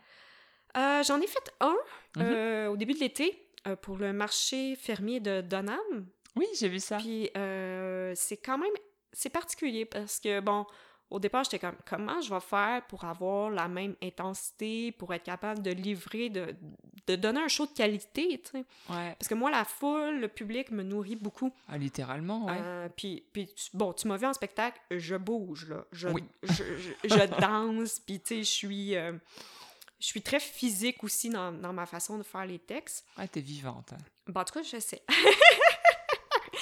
puis, euh, c'est ça fait que je me disais, comment je vais faire pour donner ça à l'écran? Mais j'ai réussi à le faire. Puis, à un moment donné, tu te crains. Tu sais, tu, tu, tu, euh, tu pognes le rush d'adrénaline quand même. Ouais. Euh, mais c'est pas aussi c'est pas aussi euh, en- comment dire nourrissant. Hmm. Puis moi j'écris pas pour écrire, j'écris pour faire de la scène. J'écris pour performer. Ouais. Donc c'est comme si c'est mieux que rien, mais c'est pas ça que je veux faire. Puis, je sais qu'on n'aura pas le choix. Je sais que ça va être un peu plus la norme. Puis, tu sais, avec le slam, on fait beaucoup des web diffusions des soirées, Ben oui. mais Mais il y a un public quand même. mais il y a le public qui est là, puis tu as quand même la possibilité de voir le show en vrai si tu veux, mais on donne quand même le bénéfice, tu sais, le, le- le- le petit plus de dire on, on web diffuse des soirées pour les gens qui peuvent pas se déplacer ou qui sont trop loin ou Mhm. whatever. Donc, je pense que faire de la web diffusion, c'est positif pour aussi faire grandir la communauté puis susciter un intérêt envers no- notre pratique qui est quand même encore marginal, là, on, on faut pas se le cacher. Mais euh, si notre métier est pour être entièrement virtuel, bah moi, euh, non. t'sais. Je veux bien en faire ça. de temps en temps, mais Tant qu'on sait que c'est provisoire, ça va. Puis à un moment donné, on va se lasser. euh, ben c'est pas la même chose. t'sais. mm. C'est capable d'être quand même plus que. C'est pas non plus zéro, là. t'sais, C'est pas non plus le truc chiant, là. t'sais. Dans le sens où j'ai j'ai quand même eu du plaisir à le faire, ce spectacle-là que j'ai fait. Puis j'ai eu des bons commentaires, puis des gens qui m'ont écouté, qui m'auraient peut-être pas écouté, qui se seraient peut-être pas déplacés pour venir voir un de mes spectacles. Ouais, c'est pas faux. Mais, euh, ouais, c'est- c'est c'est pas le même deal. Puis, j'espère qu'on va trouver un équilibre dans tout ça. Puis qu'on va donner. Si les gens ont envie de monter des projets qui sont virtuels, qui sont numériques, fine. De toute façon, il y a assez de bourses en ce moment, puis de projets de subvention pour faire ça que euh, si tu as une bonne idée, lance-toi. là. Mais euh, disons que pour moi, euh, c'est pas là où je veux aller. Moi. Non, ouais, je comprends. Même si je fais des albums, là, on s'entend, en un sens, faire des albums, c'est quelque chose de numérique. là. Ouais, mais tu le fais une fois. Oui, puis je suis pas Miss Studio, là, tu sais, Non, c'est ça. Ouais, puis c'est pas pareil être en studio, être sur la scène live et puis pouvoir se renouveler à chaque Ouais. fois. Et là, tu pars figer quelque chose une fois. T'es pas obligé, mettons, à chaque semaine ou à chaque 15 jours, recréer quelque chose. Sais, sinon, tu l'enregistres, puis à chaque fois qu'on te le commande, dans le fond, t'envoies la cassette. C'est- c'est Ah, c'est presque... Ben, ce serait presque ça, finalement, tu sais. Puis... Mais, Mm.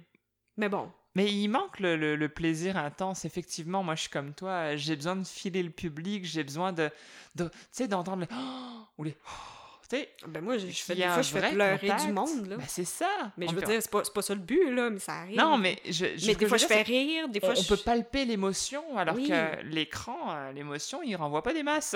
Ben non, c'est ça, des fois, t'as un peu le monde qui commande, là, mais c'est bien relatif, là. Ah, moi, la seule émotion qui m'envoie mon écran, c'est quand il s'apprête à bugger. Je suis comme non, non, non.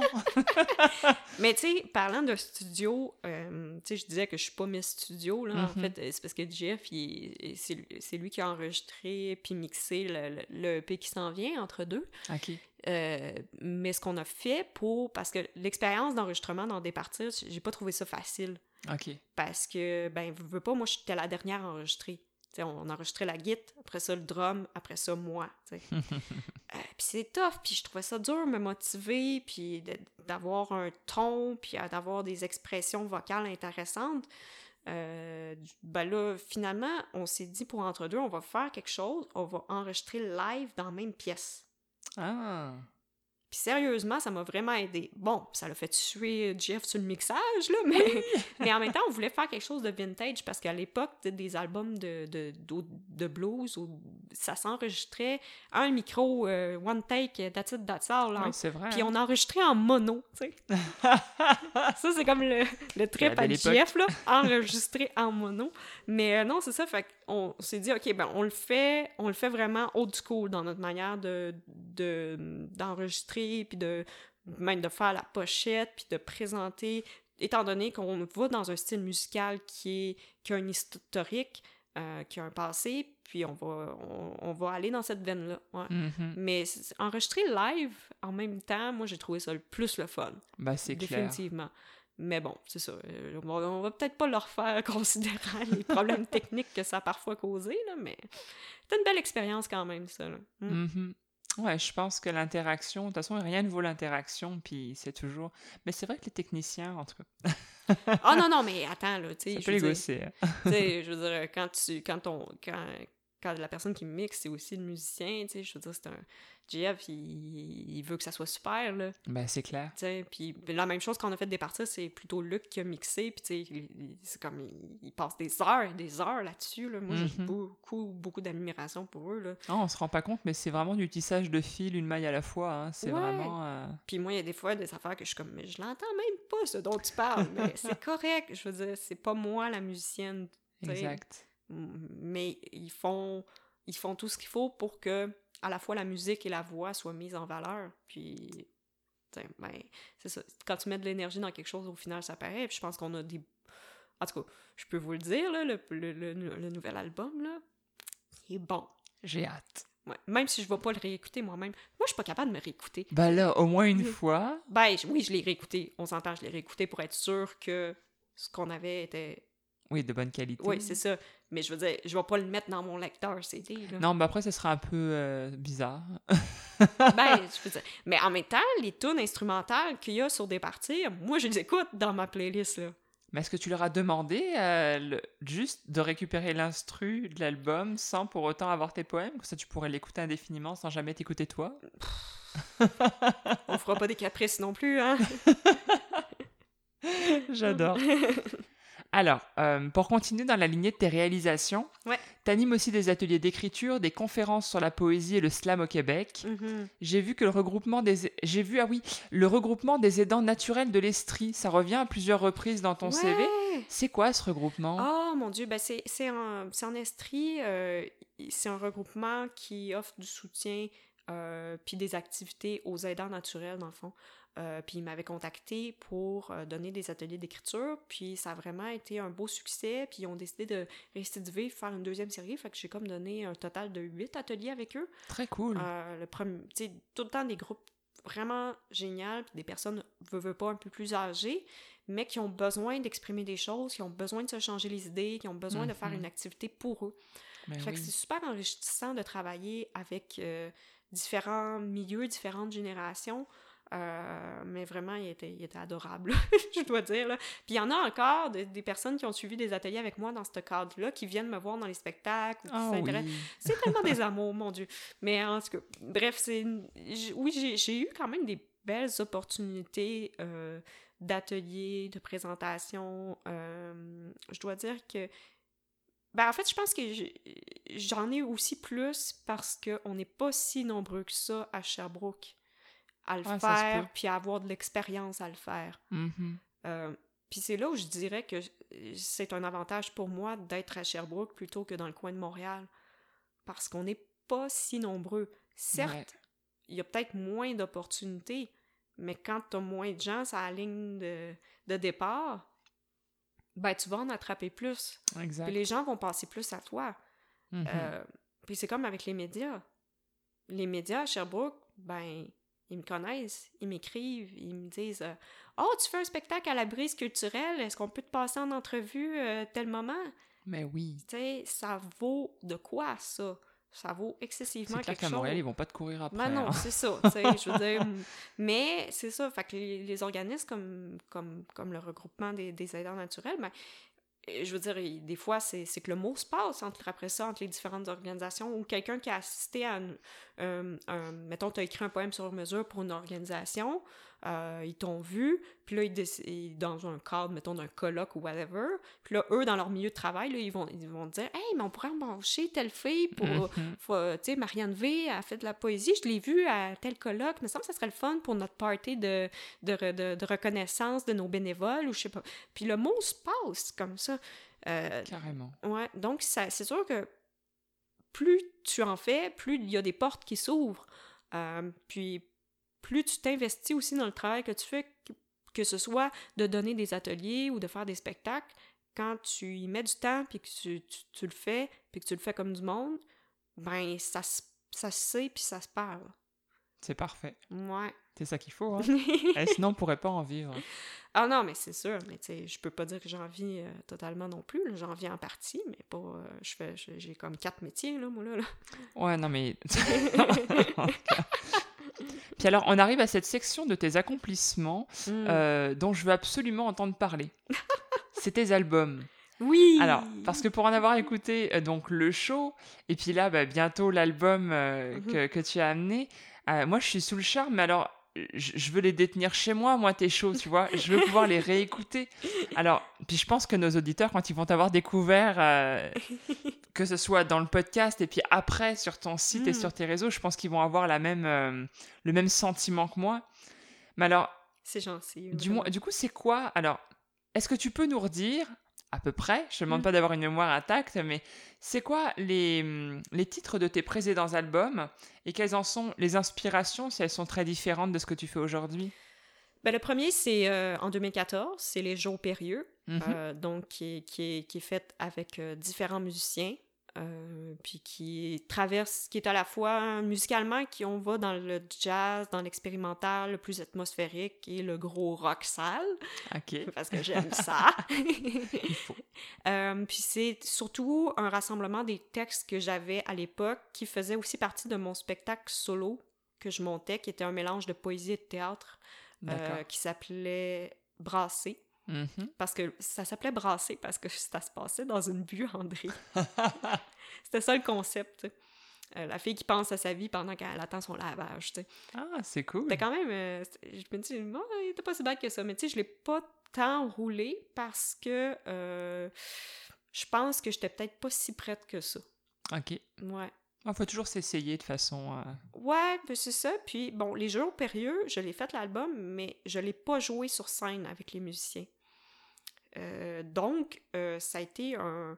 Mais ça m'a quand même donné une crédibilité dans le milieu. Mhm. Notamment, j'ai gagné le prix relève en 2015 à cause de ces deux projets-là. Bravo. le prix relève du Conseil de la culture de l'Estrie, je veux Mhm. dire. Puis, euh, donc, après, bon, c'est ça, il y a eu Départir, qu'on a commencé à écrire en 2016, qu'on a lancé en 2017. Départir, qui était, comme je te disais, un voyage musical et poétique à travers les Amériques. C'était ça le concept.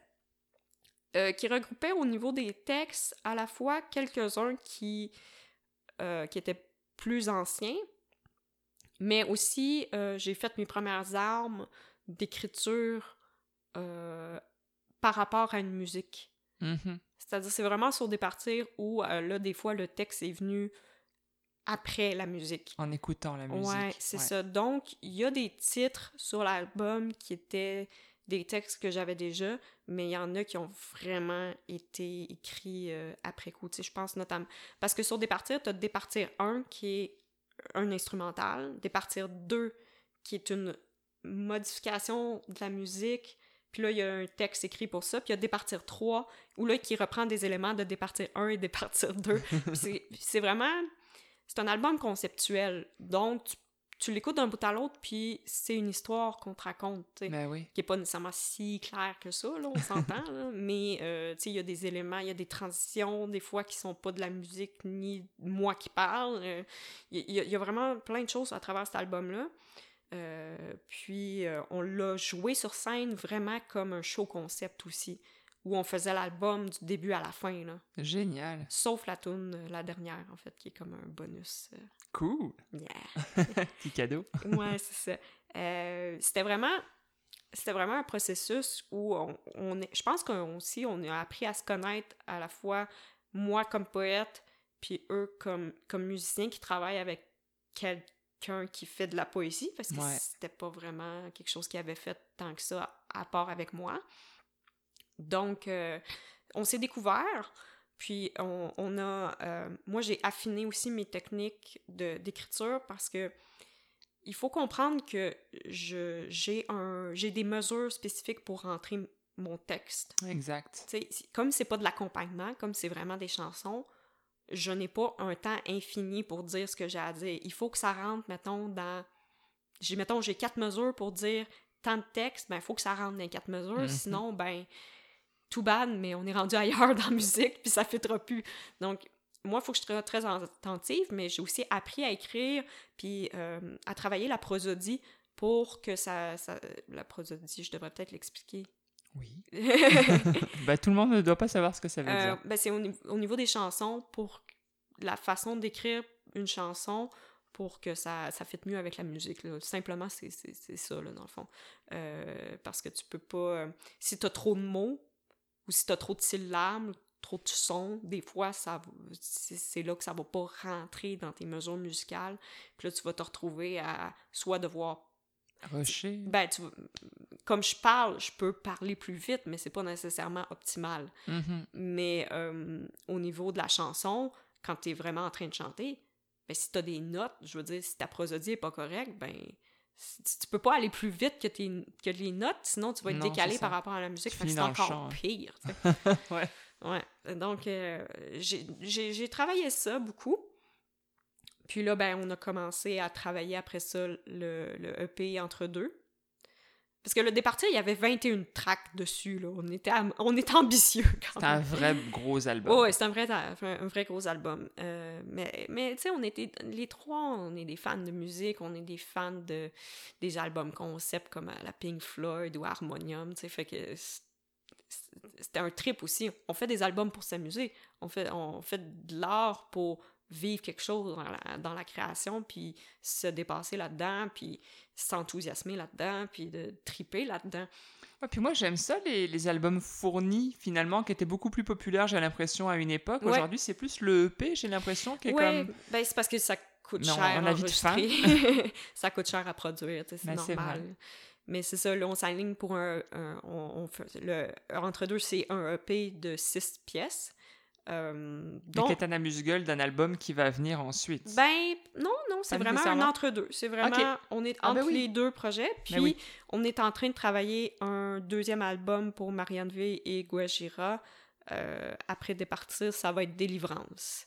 C'est qui va être plus dans le rock progressif musicalement. Oh Ah, yeah! tu vas triper. Ah oui, je tripe. Mais, mais tu sais ça, tu sais, je peux aussi bien faire un album qui a des influences latines, qui a des influences blues, que du folk, que du rock progressif, que du jazz. J'aime tellement d'affaires. C'est c'est- Mhm. c'est- c'est comme c'est un cadeau de travailler avec des gens qui sont capables de faire aussi aussi largement au- en, en termes euh, en termes musicaux. exact. Puis au niveau du texte, ben, ça amène plein de choses différentes.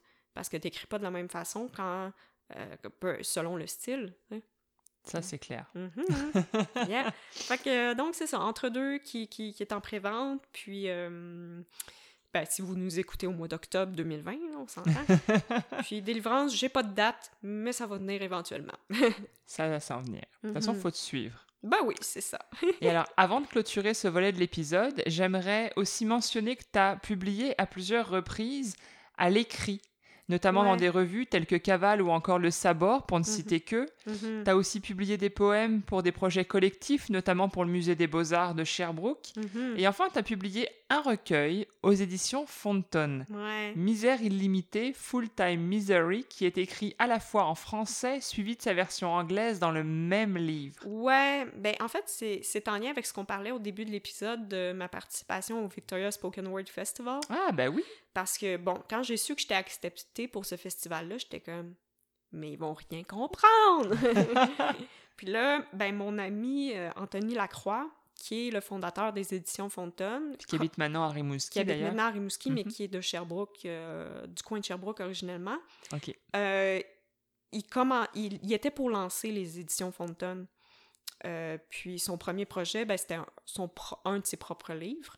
Puis là, mais tu sais, pour avoir une crédibilité comme maison d'édition, faut pas juste tu te publies toi-même. Non, c'est ça.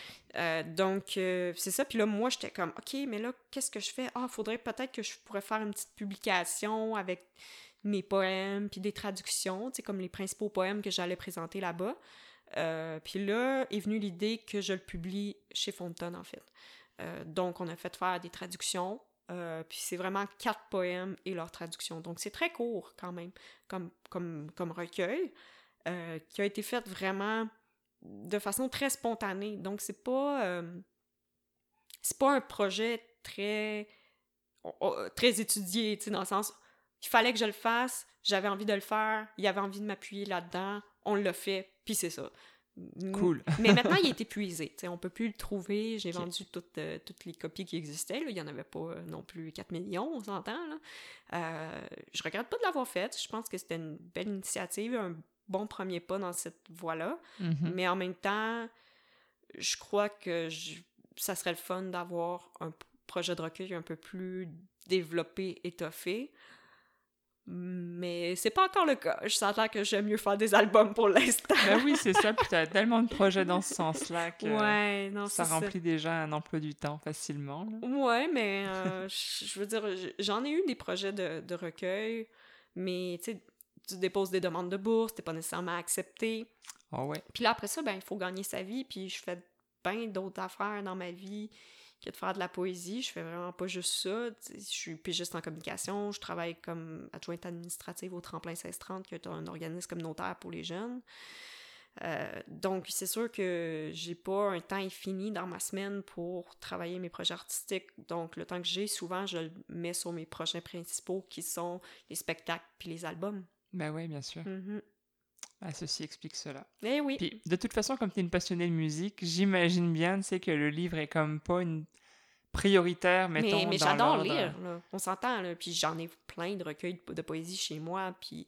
Mais c'est juste que la scène me parle beaucoup plus. Ouais, c'est ça. Mais je sais que pour certaines personnes, le livre est quelque chose de super important, puis le monde me demande de lire, mais il aimerait ça lire mes textes, il aimerait ça. Mais oui, il y a une ah. grosse demande. C'est pour ça que j'ai fait le livre, moi, du spectacle. Ouais, ben c'est ça. Ben j'ai fait, j'ai, fait un livret de, de, de, des textes pour départir. Euh, les gens qui voudront avoir les textes euh, pour entre deux, on va. Inscris-toi à mon infolette, je t'envoie le livret, là, tu ben vois le genre. Là. Donc, euh, ça va être possible de lire les textes, mais tu sais, c'est pas comme un recueil où les textes sont faits pour être lus. Ouais. Tu sais, un livret de parole, ben, je veux pas c'est un livret de parole parce que mes textes ont été écrits pour être entendus, pas pour être lus. C'est sûr que je trouve que c'est pas nécessairement l'idéal. Puis j'en écris des choses qui sont faites pour être lues, mais c'est juste que pour l'instant, soit je les, je les sors pas, ou je les performe de temps en temps dans des micros ouverts ou des, des, quand on me demande de faire des, des, des, des prestations en solo. Mm-hmm. Ou ben donc, euh, j'écris mes poèmes à vélo puis je les mets sur Instagram. ah ben oui. non mais parenthèse, parce que j'ai un vélo électrique puis je me promène partout à Sherbrooke sur mon vélo. Puis des, je m'inspire de mes, mes runs de vélo pour euh, prendre des petites photos des fois, puis mettre des poèmes sur Instagram. Mais tu sais, je veux dire, c'est pas. Euh, pour l'instant, je fais ça pour le fun, puis. Euh, mais bon, peut-être ça va mener à quelque chose. On sait jamais. On sait jamais. je, c'est juste j'ai besoin de ça. de me mettre au défi de faire quelque chose qui est pas de l'ordre de dans un objectif de, de, de performance. Exact. Mm-hmm. Tiens, bah d'ailleurs, euh, c'est très drôle que tu dises ça, je vais rebondir, parce que pour couronner le, le, le beau CV, euh, on va résumer, parce que du coup, on a parlé de certaines choses et peut-être moins d'autres, mais tu as été et tu es toujours très impliqué dans le milieu culturel de ta région. Mm-hmm. as, donc, tu as été et es encore membre du comité organisationnel du Slam du Tremplin. Ouais. Tu as été pendant 9 ans responsable du calendrier culturel pour le journal communautaire Entrée Libre, mhm. tout en ayant été présidente du conseil d'administration du centre de diffusion Art Focus, ainsi que bénévole dans ce même centre. Mhm. Qui n'existe plus maintenant. Euh. Ah, bah là! C'est feu, euh, oui, mais ça a été, euh, ça a été quand même... C'était un beau projet, mais malheureusement, c'était pas viable financièrement. ça a été quand même une, fin difficile. Mais mais bon, on a vécu des bons moments. Euh, tout le, milieu culturel de, qui, qui, grouillait à cette époque-là euh, vont se rappeler du, du Art Focus, euh, notamment pour. Il y avait les cabarets Welking, il y avait plusieurs spectacles, il y avait des expositions. J'ai connu beaucoup de gens du milieu culturel de, des cantons de l'Est grâce à, à ce centre-là. Mais bon, voilà. ah, ben c'est dommage, oui, ça manque. Mm.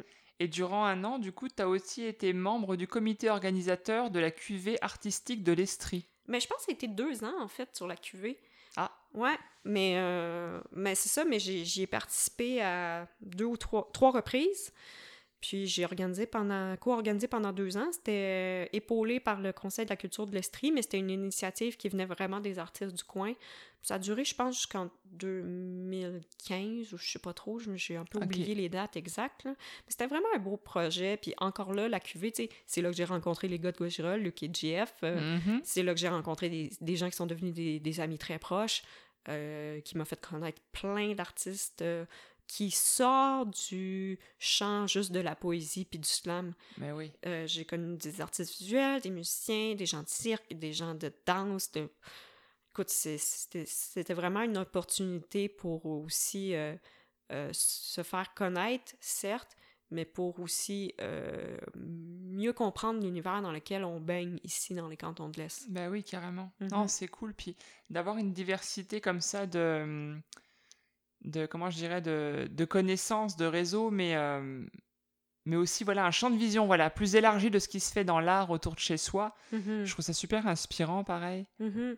Ouais, puis ben, c'est sûr que je me c'est ça par le passé, je me suis beaucoup impliquée dans le milieu, mais là j'ai essayé de concentrer mon implication du côté du slam du tremplin parce que c'est ce qui me tient à cœur, ça fait vivre la poésie euh, en Estrie, puis ça fait euh, ça, ça donne euh, un ben, tu sais, le slam du tremplin, ça s'appelle slam du tremplin parce qu'on est hébergé on a, les soirées ont lieu dans la salle Le Tremplin qui fait partie de l'organisme communautaire du Tremplin 1630. Mais le slam du tremplin est quand même à part. là. Mais je trouve que ça porte bien son nom parce que le slam est un tremplin Mhm. pour euh, les gens qui veulent faire la- que ce soit de la poésie ou de la musique, parce qu'on a aussi des gens qui font de la chanson qui viennent sur la scène de slam. Ouais, On a des gens qui ont commencé sur la scène de slam qui font maintenant de l'humour aussi. Donc, c'est pas, euh, c'est pas fermé. Il y en a qui font de l'art performance. Euh, ça peut être un tremplin vers d'autres formes de pratiques scéniques qui c'est pas limité à la poésie. Puis c'est ça que j'aime aussi des, des- de la scène de slam, c'est que c'est un espace ouvert, c'est un espace d'expérimentation, puis c'est une communauté qui est somme toute très bienveillante, je trouve, à Sherbrooke. Ouais, ouais, Euh, j'ai remarqué ça vraiment. Ben, on tra- moi, c'est quelque chose d'important. Je, trouve, euh, puis avec le comité de production qu'on a aujourd'hui, euh, moi, Frank, Charles, mais aussi euh, euh, puis Audrey Babin-Alexandre, on, aime que les gens trouvent leur place, qu'ils viennent pour performer, pour faire leur poésie, mais c'est pas la compétition l'important. Mhm. L'important, c'est le partage, c'est démocratiser la poésie, que cette pratique-là devienne. euh, que, que, que- les gens pensent, arrêtent de penser que c'est quelque chose qui n'est pas pour eux, qu'ils peuvent pas faire. Ben, c'est ça, Ça m'énerve tellement, ça. Je suis comme. Mais non, mais si tu savais le nombre de personnes qui est passé sur notre scène, là, ça n'a aucun sens. Là. On a, comme, je pense, au-dessus de 300 quelques personnes qui sont venues depuis 13 ans. Et qui viennent d'univers parfaitement différents. ben oui, tu sais, on a autant des personnes plus âgées que des plus jeunes, des, des gens des, des- qui sont des communautés LGBT, des communautés culturelles. Ben, on, on commence à en avoir plus de ces communautés culturelles. On, on était un peu trop blanc à, mon- à notre goût, mais bon, on fait des efforts euh, pour, euh, des- avec des programmes au niveau de l'inclusion, mais c'est pas tout le temps évident. Mais on a des gens qui sont des, de niveaux socio-économiques très différents. Tu sais, autant des gens aisés que des gens quasiment de la rue. euh, ou des jeunes qui fréquentent le tremplin comme organisme communautaire, euh, euh, que des gens, des étudiants, que des gens qui enseignent, des, de- des gens qui, ont, qui sont ingénieurs, d'autres qui sont plus dans le milieu socio-communautaire. C'est c'est super varié. Autant les- le public que, que les gens qui performent, ça me... c'est- pas juste pour une seule catégorie de Ouais. personnes. C'est vraiment... Mais je suis très heureuse que tu le mentionnes parce que c'est pour ça que le podcast est né. Ben oui! Et, et- et je trouve que ça mérite d'être dit puis d'être répété pour que le monde vraiment le mette dans un petit coin de sa tête puis qu'il ose. Euh, toi, auditeur qui nous écoute, c'est ça hein, le but du podcast. hein. Quand tu nous écoutes, c'est pas juste de découvrir euh, les artistes que je te propose, c'est aussi de te dire, ben, t'avais le goût d'écrire un moment dans ta vie, ben, c'est peut-être le moment là de te lancer puis de trouver la scène de slam proche de chez toi puis, puis de participer dans la communauté. il y en a partout au Québec, là. On Oui, il y en a partout. Puis il y en a partout en France aussi. Je oui. mentionne parce qu'on a, on Ben a oui, un public plus ben oui, large. puis il y en a en Belgique, puis il y en a en partout. Suisse, Mais puis oui. il y en a au Japon, puis il y en a En en, Allemagne. en Israël, euh, en Portugal, euh, à l'ouest, là. Tu sais, pour avoir été comme, comme coach à la Coupe du Monde, je veux dire, t'en as, t'en as partout des gens qui font de la poésie, puis avec des manières différentes de faire de la poésie sur scène, selon la culture, selon d'où tu viens, c'est tellement fascinant. Je- je- moi, j'invite les gens à s'ouvrir, puis à, à être curieux de ce qui se fait ailleurs. Tu sais, par exemple, le champion euh, de la Coupe du Monde, euh, ben, on peut critiquer la Coupe du Monde comme on veut, là, mais disons, le champion de cette année, euh, Danny Orvis, qui vient de- d'Espagne, Je veux dire, moi, je l'ai vu en live en 2013. OK. Il est juste fantastique. c'est comme, tu veux écouter ça, même si tu comprends rien en espagnol, c'est pas grave. Va l'écouter pareil, tu sais. Ben oui. Puis j'avais participé comme ça à un, à un événement de, de- de- la dernière compétition de slam entre guillemets à laquelle j'ai participé, c'était euh, en 2017, mais c'était pas dans le cadre de la ligue, c'était un événement, c'était le tournoi euh, Richesse des langues, c'était Amélie Prévost qui organisait ça avec, je pense avec le vieux, le Jacques, à Maison de la Culture à Maisonneuve à Montréal. Ah, ça se peut, oui, j'en ai Ouais. entendu parler. C'est vers le mois d'avril, ça. Je sais plus c'était quand, mais en tout cas. puis j'étais là, puis euh, tu sais, il y avait des il y avait autant des, des Québécois, euh, des gens, tu sais, autant qui, qui habitaient ici, mais qui performaient en anglais. Euh, puis t'avais aussi des gens de l'extérieur, tu sais, Cool. qui, qui venaient participer, puis c'était vraiment trippant, là. Mhm. Mhm. Mais bon, c'est- ça. c'est- c'est- ça me- moi, ça- c'est rendu que ça me prend ce genre de contexte-là, de vivre une expérience euh, tripante, momentanée, pour accepter de me remettre dans une, la case slam, là, mais... Ouais, parce que je me présente même pas comme une slameuse, en fait. Non, t'es une poète. Ouais, je suis une poète, une artiste de la parole. Mhm. Je rejette pas du tout d'où je viens. Puis d'ailleurs, je contribue à la- l'organiser, la scène de slam. là. Mais pour moi, le slam, c'est un contexte. Ben, c'est à la base une joute. C'est ça, c'est une compétition, c'est c'est- c'est c'est comme... Moi, je donne tout le temps l'exemple avec l'impro. Tu sais, les matchs d'impro, là, quand les Mhm. gens font, font, font des matchs d'impro, ben, ce sont des improvisateurs. Ben oui. Une fois qu'ils sont sortis de la scène d'impro, là, qu'est-ce qu'ils sont? Des comédiens, comédiennes, des humoristes, euh, des, des gens qui font de, la poésie, de leur performance, whatever. Mais ce sont pas des, improvisateurs, Ben tout ouais. le temps, tu sais. Ben, c'est la même chose avec le slam. Tout à fait. Mm. Ouais, ça, c'est très, très bien précisé. Mm. Alors, revenons-en à toi. On repart avec une deuxième petite salve de questions-réponses rapides. Oh mon dieu, je suis pas bonne là-dedans, je trouve. J'ai trouvé que tu te débrouillais très, très bien. OK. Boulot ou dodo?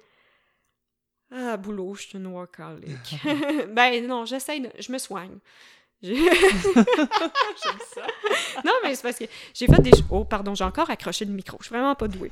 Euh, en fait, c'est que j'essaye de... J'ai fait des choix dans ma vie, puis j'ai décidé d'être travailleuse autonome, en partie pour avoir du temps pour faire euh, de l'art, pour Mhm. créer. Euh, puis, euh, mais tu sais, veux, veux pas être travailleur autonome, ça veut dire aussi d'avoir des horaires un peu instables, puis de travailler à des moments parfois incongrus pour le reste euh, Carrément. du monde. mais, euh, mais ça me convient. Puis bon, j'arrive à prendre plus de congés, puis à me laisser des, des journées dans la semaine où, où je, Décrocher un peu. Ouais, c'est ça. C'est ça. Mais disons que dormir, euh, ouais, mais non. J'aime mon travail aussi. J'aime mes travails, mes Mes travaux. ben, en tout cas, mes jobs, whatever. Ouais, c'est ça. Parce que travaux, ça sonnait comme travaux de construction. En tout cas. Ouais, mais- non, non, ça se dit. euh. J'étais comme, c'est j'étais là, c'est un peu compliqué comme histoire. Alors, dis-moi, guidon ou guitare? Un guidon. Ah Mais pour moi-même, on s'entend. Oui, oui, c'est ça. Parce que j'ai déjà essayé d'apprendre la guitare et franchement, après un, un été complet à travailler tous les jours, j'ai accepté le fait que j'étais juste pas douée. Bah écoute, moi, euh, alors j'ai essayé un petit peu fut un temps, et puis j'avais mal au doigt, mais j'ai arrêté avant les ampoules, tu vois. Hmm. Et là, mes enfants ont guitare cette année. Et mon Hmm. fils est rentré euh, la première semaine de cours avec une ampoule grosse comme mon orteil, quoi. Et il me dit, j'en ai marre, on va me forcer à prendre la guitare. Et j'étais comme, ah, c'était ça les douleurs, ça menait à là.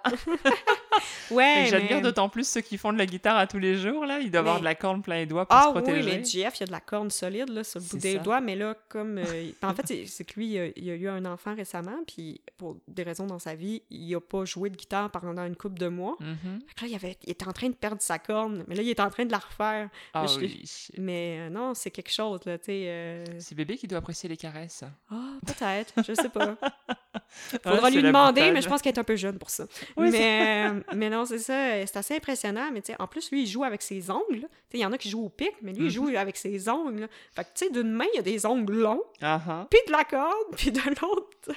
C'est comme fou, là, ce que ça demande physiquement pour jouer des instruments. Peu importe l'instrument, en fait. Ouais, c'est vrai. Euh, les- jouer un instrument de, musique, ça demande de la pratique, euh, une... Une application Ouais, corporelle. une routine, euh, puis un dévouement que j'admire beaucoup. Mais Ouais. bon, c'est ça. Je me suis essayée, puis euh, définitivement, je n'ai pas la dextérité euh, nécessaire pour coordonner. J'ai un bon sens du rythme, c'est pour ça que je suis capable de faire ce que je fais, mais je veux dire, je pense que manuellement, je suis pas très douée. Fait qu'un guidon de vélo, ça me convient très bien et je me, je- ça me permet d'aller partout maintenant que j'en ai un électrique parce que je fais de l'asthme. Donc, rouler sur un vélo normal à Sherbrooke, je sais pas si vous êtes déjà venu à de Sherbrooke, hein. il y a beaucoup de côtes. C'est montagneux, mais c'est pour ça que j'aime cette région. Ah, mais moi, j'adore, en fait. Tu sais, des fois, je, je suis allée performer dans le coin de Rimouski, puis tu sais, c'est super beau, Rimouski, là. On Mhm. s'entend Ah le oui. fleuve, tout ça, c'est magnifique. Mais quand tu reprends la, la, la, la, la, la 55 pour revenir à Sherbrooke, là, tu rentres dans les vallées, puis là, je suis comme, ah, OK, c'est bon, je suis chez nous. Oui, Maintenant, c'est chez moi, tu sais, ça fait des- plus que 10 ans que j'habite ici, puis c'est j'aime les vallées parce que euh, ben l'horizon, il y en a qui adorent ça, mais moi, ce que j'aime, c'est que selon où tu regardes, la perspective va changer. Complètement. Mm. Et tu vois, c'est drôle parce qu'après 10 ans de campagne en France, avant d'être arrivé au Québec, Mhm.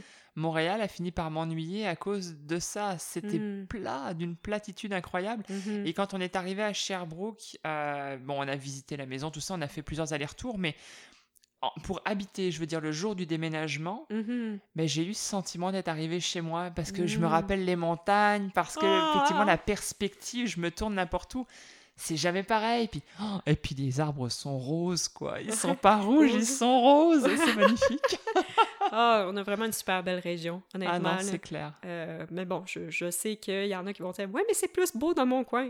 Fine. non, mais de toute I façon, don't- on, on veut pas vous contredire. euh, J'ai vu c'est- le tourisme en Gaspésie cette année. euh, On est bien comme ça, tranquillement, tout seul dans notre coin. Mais en fait, c'est c'est que les cantons de l'Est, c'est pas juste Sherbrooke, là. C'est qu'il y a plein d'autres coins Mais à oui, c'est découvrir. là. immense, c'est Puis clair. il il y a des endroits qui sont, qui sont juste magnifiques. Puis quand on a l'occasion, en plus, d'aller y performer notre art, ben là, c'est vraiment chouette. Je- Je trouve qu'il y a une belle ouverture aussi euh, dans, les, dans les coins un peu plus campagne, entre guillemets, des, des cantons. Là. On a- J'ai eu des, des moments, euh, très, très bons moments de spectacle là-bas. ouais. Ah. Mais j'en ai eu des très bons aussi, ça arrive ça de Montréal, là, on Oui, s'entend. je veux dire, la gang à Mercier qui nous ont invités souvent de zones d'influence, euh, euh, ils font des cabarets multi- ils faisaient des cabarets multidisciplinaires, je veux dire, des amours. on a joué à Contre-Cœur, un des, je pense que c'est- un des meilleurs publics que j'ai eu ever, là, quand, j'ai joué à Contre-Cœur à la Maison de la Culture là-bas, euh, les gens ils écoutaient, ils, étaient, ils réagissaient, ils étaient attentifs, puis c'était pas c'était pas vraiment des gens que je connaissais, là. Pourtant, je viens du coin, là, tu sais, on aurait pu se dire « Ah oui, elle a plugué tout son, son monde qu'elle connaissait de sa jeunesse. » Ben non! ouais, non, c'est ça, fait que... euh, Mais, euh, ouais, les cantons... euh, Puis Sherbrooke, ouais. Je pense que c'est- un très beau coin pour s'épanouir, puis c'est aussi vivant culturellement, fait qu'on a beaucoup de chance. Ouais. ouais, Mhm. ouais, clairement. Mhm. Mais c'est pas parfait, là, on va se le dire. là. Ah non, mais il faut, il faut pas que ce soit parfait, sinon on s'ennuie. Non, puis c'est ça, mais tu sais, c'est sûr que il y a des revendications en ce moment au- en Estrie pour que la ville de Sherbrooke investisse plus euh, au niveau de la culture. Parce Ah qu'on est. on- ben oui, on est l'une des villes au Québec qui investit le moins en culture. Oh mon dieu, c'est drôle, c'est tellement omniprésent qu'on croirait pas. Ben, et pourtant. Ouais, fait que il y a, y a- le- le- on- il y a des croûtes à manger. Mhm. Puis euh, il y a le regroupement euh, ART euh, qui, qui, qui milite pour ça, pour que les artistes soient plus reconnus et, et rémunérés équitablement. Euh, puis que la ville mette pas juste des fonds dans les gros festivals qui embauchent des, des artistes Ah oui, internationaux, mais qui en mettent aussi pour promouvoir Les euh, locaux. les, les artistes locaux. Là-dessus, la brise culturelle qui a eu lieu euh, de août à début septembre, ça a été une super initiative. Puis nous, ça nous a fait jouer, moi puis Jeff. Bah puis oui. on était super contents. Puis le slam du tremplin, on a fait un déambulatoire de poésie. Ça a été Ah vraiment oui, j'ai génial. entendu parler de ça.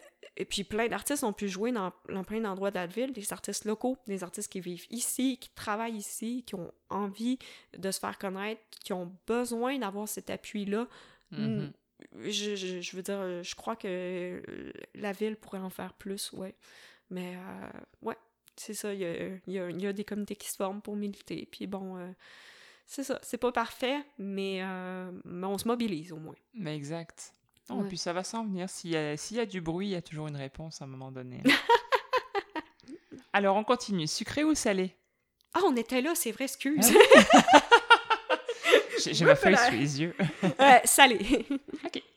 Euh, tête dure ou laisse béton? Qu'est-ce que ça veut dire? Ah ah J'adore les trucs comme ça. Je sais pas ce que ça veut dire laisse béton. Ah, laisse béton, c'est euh, du verlan en fait, c'est laisse tomber. Mais c'est juste parce que tête dure, je pensais à ciment dans ma tête, puis là j'étais comme béton, ok, ça fit bien. Je suis partie loin dans mon esprit. Ah, ok. Hmm, Tête dure. Ouais. Ouais, ah, C'est une question. Je sais pas. Dépend des contextes. Ouais, c'est ça, exactement. Je suis une fille beaucoup de compromis, je dirais. Mhm. Puis de, de cohésion. Ouais. Ah bah c'est pas pire alors. Mhm. Alors, ma seconde question fétiche euh, va quasiment clore le, podcast. Est-ce qu'il y a une question à laquelle tu aurais adoré répondre, mais là tu m'haïs parce que je te l'ai pas posée encore? Je te regarde et je suis comme perplexe. Euh, Je sais, je, je peux, je peux pas dire. Je pense que je pense que tes questions étaient très bonnes. Je- Félicitations, c'est un excellent podcast. Je n'ai rien à rajouter. Non, Tu y es pas pour rien non plus. oh là là là là. Mais non, euh, mais, mais en fait, peut-être la, la question que tu n'as pas posée, qui serait peut-être intéressante d'expliquer, c'est pourquoi je m'appelle Marianne V? Ah bah oui, pour moi c'est un peu... euh, bah oui, mais vas-y. Ouais, en fait, euh, c'est parce que ben, mon vrai nom, c'est Marianne Verville. Bah c'est ça. Et j'ai performé longtemps sous mon vrai nom. L'album des parties, tous mes albums précédents sont sortis soit sous Marianne Verville ou Marianne Verville et Guajira. Mais il se trouve qu'il y a une comédienne bien connue, ben bien connue, connue quand même au Québec, euh, qui s'appelle aussi Marianne Verville, qui a joué euh, Aurélie. Laflamme notamment, puis elle joue dans des téléromans puis des trucs. Euh, puis, bon, euh, l'an passé, en 2019, je suis allée euh, faire le programme de Spoken Word à, au Banff Center en Alberta. Ouais. un super programme, d'ailleurs. Les gens Ouais. qui font de la poésie, qui nous écoutent, là, quand, il va, quand ça va ressortir, là, le- les, applications pour ce programme-là, garochez-vous, s'il vous plaît, OK? Puis, euh, donc, j'ai été faire ce programme-là, puis les profs étaient foutument mêlés parce qu'il avait été chercher sur les- les- l'Internet, tout ça, pour savoir j'étais qui, qu'est-ce que je faisais. Puis là, il y avait des vidéos d'elle qui faisaient genre des, des lectures de poèmes de Baudelaire dans le cadre d'un concours qu'elle avait participé quand elle était au cégep. Puis là, il y avait genre des infos Wikipédia sur elle. Puis là, en même temps, il y avait moi avec mon site web, mes, mes vidéos, mes performances, tout ça. Puis là, il était comme... Comment ça, elle lit du Baudelaire? Puis qu'est-ce qu'elle fait, cette fille-là? Voyons, c'est-tu... Qu'est-ce que c'est ça, tu sais? Fait qu'il était vraiment mêlé, puis j'ai réalisé... Mais tu sais, je savais déjà que ça me causait de la confusion, là. Je savais déjà qu'il y avait de la confusion, parce que ça m'était déjà arrivé de me faire contacter, que les gens pensaient que j'étais elle et non pas... euh, Oh mince. Ouais. Ouais, ouais, ouais. Fait que là, euh, ça me... je me suis dit, OK, là, ça suffit, là. Si c'est pour me nuire à ce point, Mhm. euh, je- il faut que je fasse quelque chose. tu sais. Je peux pas continuer à performer sous mon vrai nom. Mais là, l'enjeu, c'est que j'avais quasiment 10 ans de carrière euh, sous mon Mais vrai c'est nom. ça, tu sais. t'étais instauré sous ce nom-là. Fait que là, j'étais comme, euh, qu'est-ce que je fais? Puis là, je me suis dit, ben, la seule chose que je pourrais faire, c'est couper mon nom de famille, en fait. Puis utiliser juste Mhm. le V. Un, c'est plus court, c'est plus punch. Ouais. Je pense que ça me représente un peu mieux. Euh, puis, en même temps, c'est pas si loin que ça de mon nom réel sous lequel j'ai performé longtemps. Donc, les gens seront pas trop perdus par ce changement-là. Puis, je pense que c'est une excellente décision que j'ai prise, au final. Bah ça, oui. ça va plus me démarquer euh, pour l'avenir. Puis, euh, c'est ça. Je, je- mais c'est- c'est c'est pas... euh, tu sais, toi, t'as choi- tu t'es choisi un nom d'artiste aussi. Bah oui. Mais, tu sais, c'était pas ma perspective au départ. Mais bon, je pense que je, je suis- je suis mieux comme ça Mhm. maintenant à, à être Marianne V. parce que ça, même si j'ai coupé un bout, ça m'enlève rien. Oui, ah, j'adore. Voilà. c'est très bien vu. Mhm. Ah bah merci d'avoir rajouté cette question. euh. Je Non, mais j'y ai pas. j'ai- Au début, j'étais comme, j'ai rien à ajouter, là. Non, mais c'est super pertinent. Bah, moi, tu Ouais. m'avais déjà conté euh, une Mhm. partie de cette histoire-là, donc. euh, Mhm. Mais c'est vrai qu'il faut toujours se mettre à la place de l'auditeur. Ouais, ben c'est ça. ben, c'est parce qu'il y en a peut-être aussi qui sont comme qui vont me se rappeler de moi par- pour m'avoir déjà entendu ou vu Ouais. sous le nom de Marianne Verville. Ouais, Ah oui, tout à fait. ouais. Mais là, c'est Marianne V gang. Faites-vous-y. Alors, euh, il est temps pour nous de dévoiler à nos auditeurs les lieux euh, bah, virtuel pour le moment où on peut te rejoindre. Oh, ben là, j'ai plein de plateformes, moi. hein. Euh, Mhm. J'ai d'abord, j'ai un site web, mariannev.ca, Exact. Que j'ai monté moi-même d'ailleurs, hein, parce que je fais aussi ça dans la vie. super beau. Euh, puis, ben, quand même, j'ai eu de l'aide, là. J'ai des super photos de Marianne Deschênes, puis euh, ma signature visuelle a été faite par une euh, illustratrice, Paula Cloutier. Donc, j'ai quand même des gens qui ont, qui ont collaboré pour l'identité Mhm. visuelle du site. Donc, mariannev.ca, sinon Facebook, Marianne V. Euh, si vous cherchez, euh, si vous tapez l'adresse URL, c'est Marianne V Poésie. Ok. Euh, des fois, il y en a pour qui ça peut être plus simple. Mhm. Sinon, j'ai aussi un Instagram qui est encore sous mon ancien nom parce que je pouvais pas vraiment changer mon nom sur Instagram. Mhm. Donc, c'est Marianne Verville. J'ai un compte Twitter que j'utilise pas. J'ai une infolette. Les gens, vous- si vous êtes plus courriel, vous pouvez vous inscrire à mon infolette via mon site web. Mhm. Puis j'ai euh, une petite chaîne YouTube qui est pas encore très très garnie, mais il y a quelques-unes de mes performances dessus si vous êtes curieux euh, de, de voir de quoi j'ai l'air sur scène. C'est surtout des performances où je suis en solo, mais il y en a quelques-unes avec, euh, avec les gars de Shira ou juste avec Jeff. Super. Hey, Yeah. J'aime ça. Ah, je le savais pas pour le YouTube. Fait que je vais aller euh, me diriger vers ça prochainement. Mhm. Ben sinon, si, si vous êtes perdu, là, les vidéos, ils sont pas mal aussi sur mon site web. Mais c'est ça, c'est parfait. C'est ce que je fais aussi, au- au Mhm. moins pour les clips, puis comme ça, euh, ça regroupe, tu sais. Mais j'ai pas vraiment de clip, en fait. Euh, c'est quelque chose qu'on voulait faire pour entre deux, de faire un vidéoclip. Là, ça s'est pas vraiment passé vu... euh, Avec bon, la les- COVID, là. Ben, c'est ça, vu les Mhm. circonstances. Mais en fait, l'album, on devait le lancer au printemps. ok. Bah oui, ouais, ça a été repoussé à cause de la... C'est- ouais. Oh ça, tu sais. Fait que là, euh, bon, hein, tu sais... on va le lancer. Pas comme on ferait un lancement habituel, mais on Mhm. va le lancer. Et tiens, je pensais, euh, pour le clip, Oui. comme c'est très compliqué avec les, les deux mètres, les trucs d'hygiène, tout ça, Mhm. pourquoi pas faire monter un dessin animé? Budget? C'est la réponse que je peux te dire. Non, mais j'adorerais ça, là.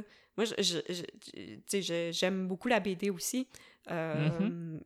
ben, en fait, j'aime plein de sortes d'art. Moi, je- quand j'étais jeune, je traînais mes parents au musée d'art contemporain. Il y a pas de... J'ai pas, pas bien ben d'allure, en fait. Mais euh, non, c'est ça, je, je- je- ça aurait été le fun, mais euh, financièrement, déjà sortir un album, c'est un investissement Ouais, c'est clair. plus que des revenus. faut être réaliste sur la situation de, dans laquelle on est actuellement. Faire Mhm. un disque, c'est plus pour se faire connaître, pour se faire reconnaître, pour se faire embaucher pour faire des spectacles, Ouais. que pour faire de l'argent. Aujourd'hui, ouais, je Ouais. pense. Fait qu'en plus, faire un clip dans les circonstances actuelles de la pandémie, euh, ça commence à... Ça commence Ah à être difficile. En ce moment, c'est ce que je dis. Je dis dépenser de l'argent qui rentre plus. Ben non, euh, on va attendre de refaire des, des Mhm. bénéfices d'un côté pour de l'autre côté penser à investir. C'est toujours un peu Ouais. compliqué là en ce moment. Puis Mais la PCU s'est arrêtée. Ben, moi, j'ai pas eu de PCU, en fait, là. Bah oui, parce que toi, tu travaillais. C'est ça. Ben, ouais, je, je travaille encore au tremplin. ouais. euh, puis, euh, ben, j'ai pas perdu de contrat. J'en ai même gagné.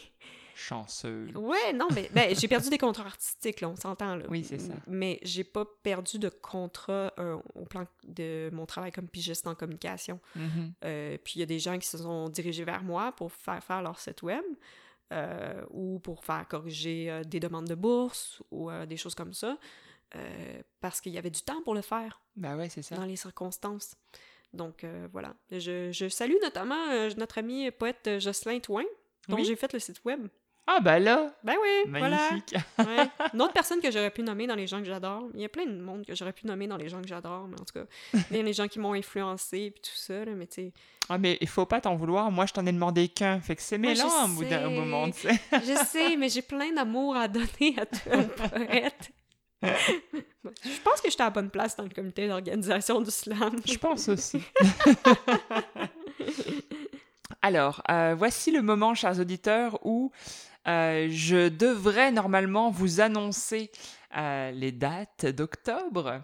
Mais nous dérivons tranquillement au gré de la deuxième vague de la Covid-19, à en croire notre cher docteur Arruda, et les prochaines dates d'événements fluctuent euh, avec tellement d'incertitude que je peux pas me permettre de vous donner une date parce que même s'il y en a une qui m'est venue à l'oreille, ben, elle est, pas bonne ou elle est potentiellement déplacée, annulée, peu importe. Donc, alerte, le grand slam que je vous annonçais le mois passé euh, pour début octobre n'a pas lieu début octobre finalement.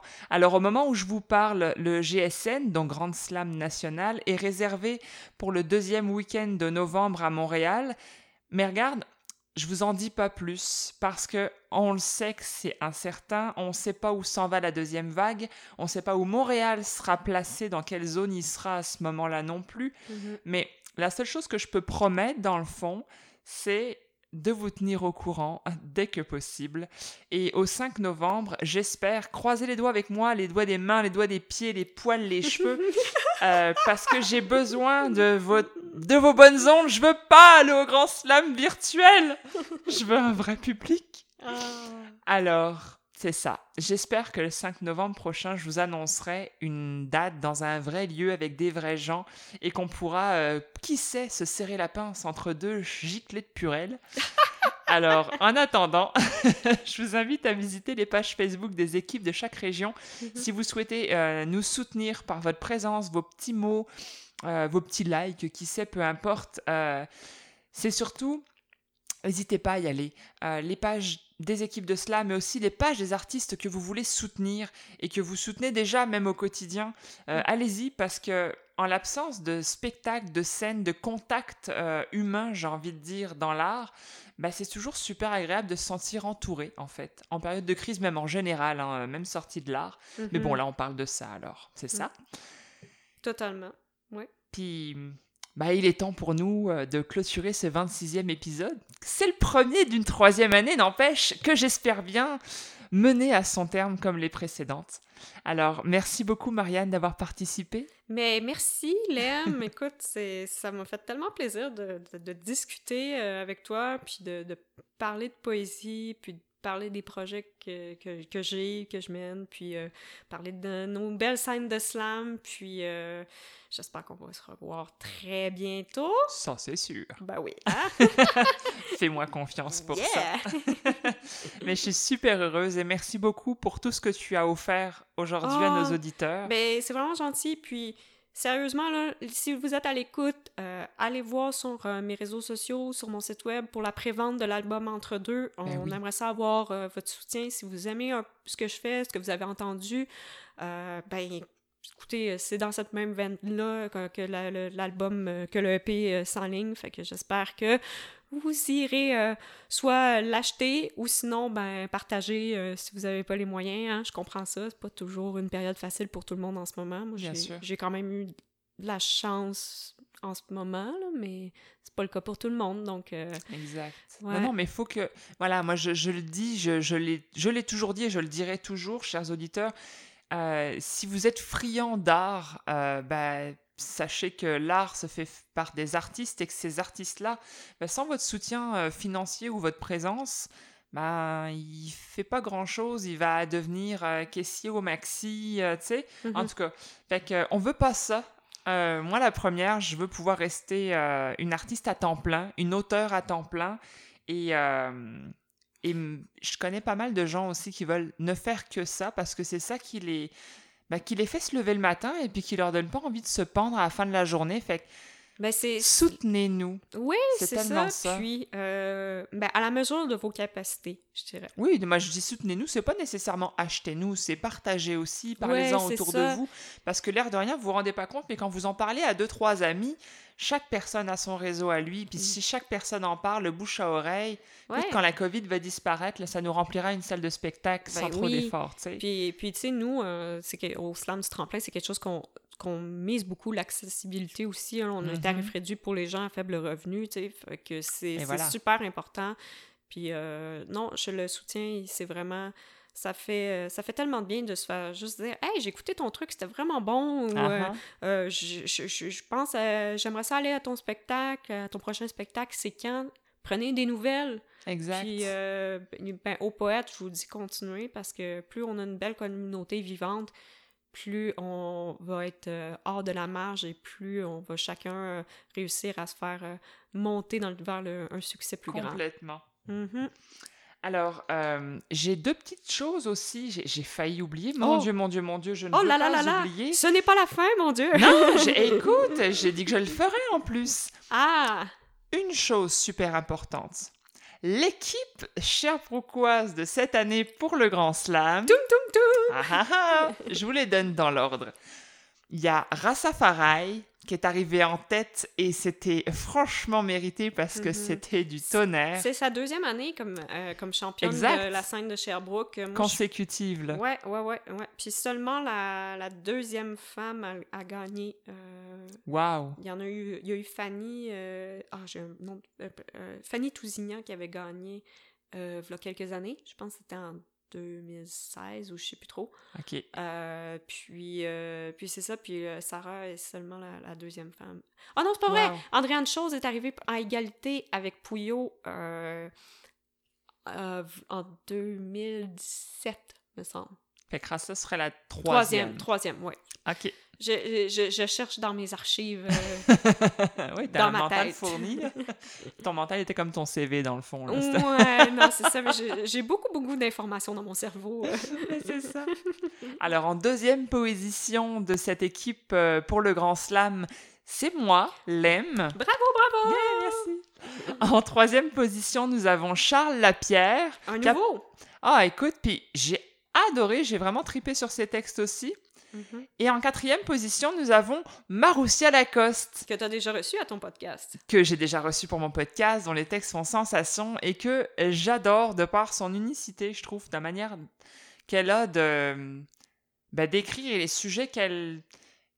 euh, ah, je perds mes mots, du coup, ben, c'est pas écrit cette affaire-là.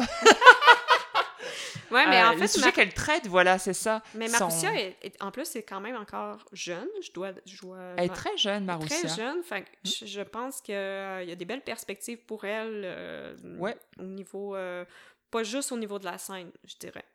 Ouais, non, je pense aussi. Puis, Mhm. en tout cas, je le dirai pas là, parce que c'est c'est pas moi et j'ai pas, euh, je m'autorise pas à, à prendre le droit de dévoiler des choses. Mais je pense que d'un point de vue littéraire, ça se passe bien pour elle Ben écoute, Ça je, je lui bien. souhaite.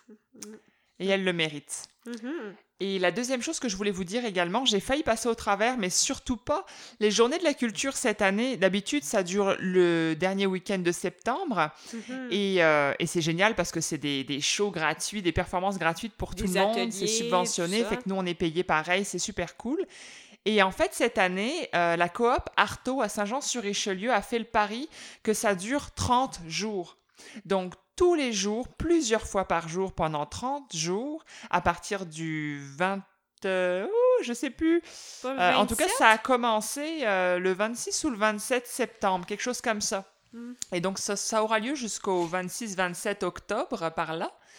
Et hum, vous pouvez aller en ligne sur le site de la coop Arto, A-R-T-O, et vous allez pouvoir avoir des performances en ligne, en live, tout le mois. Ça peut être de la danse, ça va être du slam. Ben, moi, ma performance est déjà passée. Je suis pas certaine qu'il y ait plusieurs performances de slam cette année, mais il y a de la chanson, il y a de la musique, euh, il y a... euh, En tout cas, allez y voir, soyez curieux et faites-vous plaisir parce que c'est gratuit. Puis en plus, vous pouvez y accéder depuis partout dans le monde. Fait que là, cette année, il y a des bons côtés parfois euh, dans la morosité. Mais Puis... c'est vrai parce que on, le, le confinement, en fait, qu'on a pu aussi euh, découvrir des voix à travers les événements virtuels Ben qu'on oui. n'aurait peut-être pas rencontrés parce qu'ils n'étaient pas dans notre région.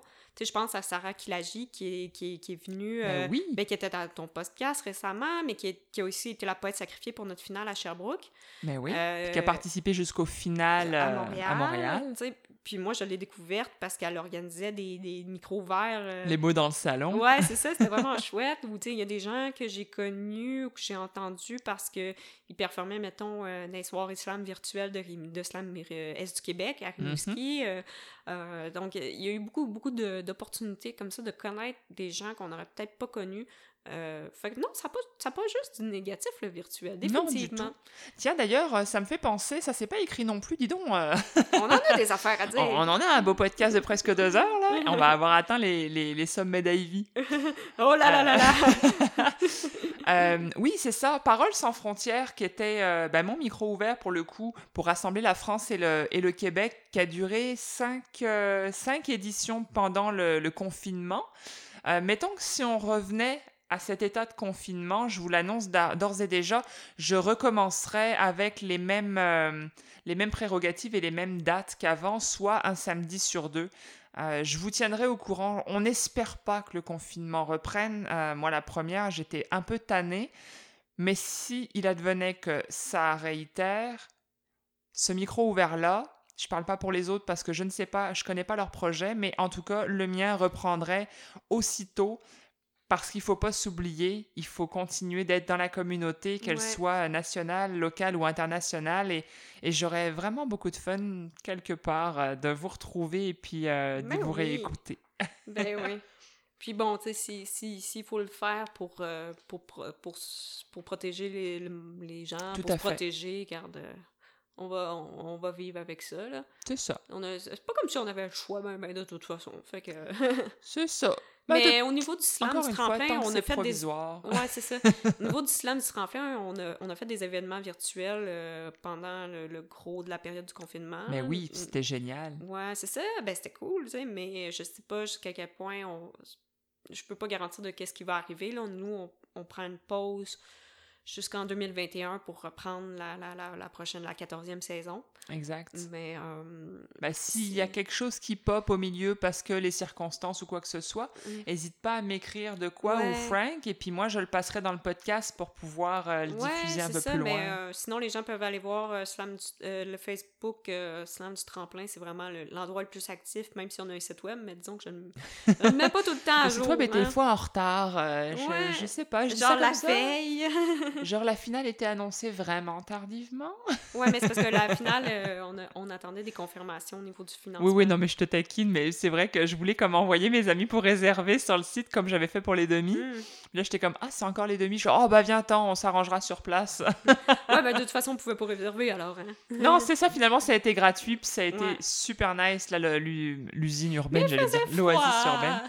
c'est vrai, dans tabarnak. On a ramené des plaids et tout, puis on avait nos bas de laine, et puis nos mitaines, et puis. puis je me tais, ça rime trop. Euh, j'aurais dû, mettre mes bottes, mais bon, en tout cas, c'est la vie, là. Et moi, je voyais les guys qui étaient en jean, pas de bas de laine en dessous. J'étais comme, oh, une fois que le froid prend dans le jean, là, c'est pire que des collants, c'est intenable.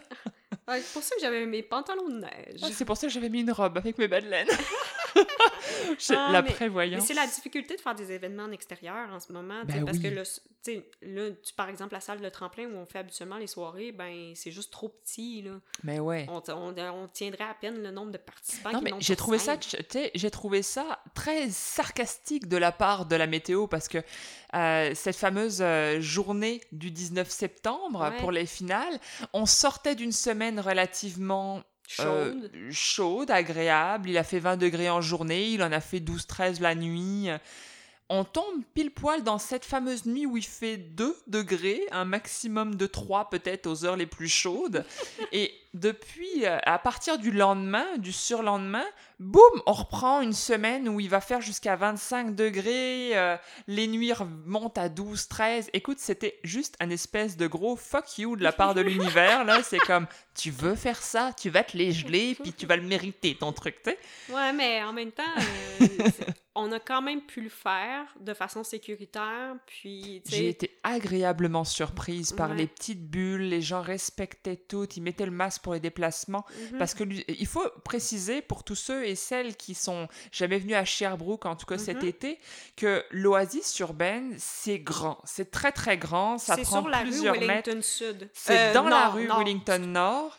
Et ça prend tout parce que c'est en fait des tables de pique-nique qui sont... Euh, qui sont entourées en fait de décorations estivales, etc. Et, euh, et, et, en fait, c'est comment je pourrais vous dire? C'est vraiment il y a, y a, matière à faire des regroupements, puis à s'éclater entre nous, puis à pas être distancé. Et ça a vraiment été génial de la part de tout le monde de, de vraiment jouer ce jeu-là, d'être chacun dans, de son bord, finalement. Ouais. Non, non, ça a été un bel endroit pour faire ça, même s'il faisait froid. Puis, euh, c'était le mieux qu'on pouvait faire pour euh, se réunir, puis réunir la communauté. Euh, puis euh, on, va, on va espérer qu'on puisse qu'on puisse reprendre de façon sécuritaire en 2021. Puis sinon, ben, quand il fera chaud, ben, on reprendra dehors, coudon. Ça, c'est sûr, on va pas lâcher le morceau.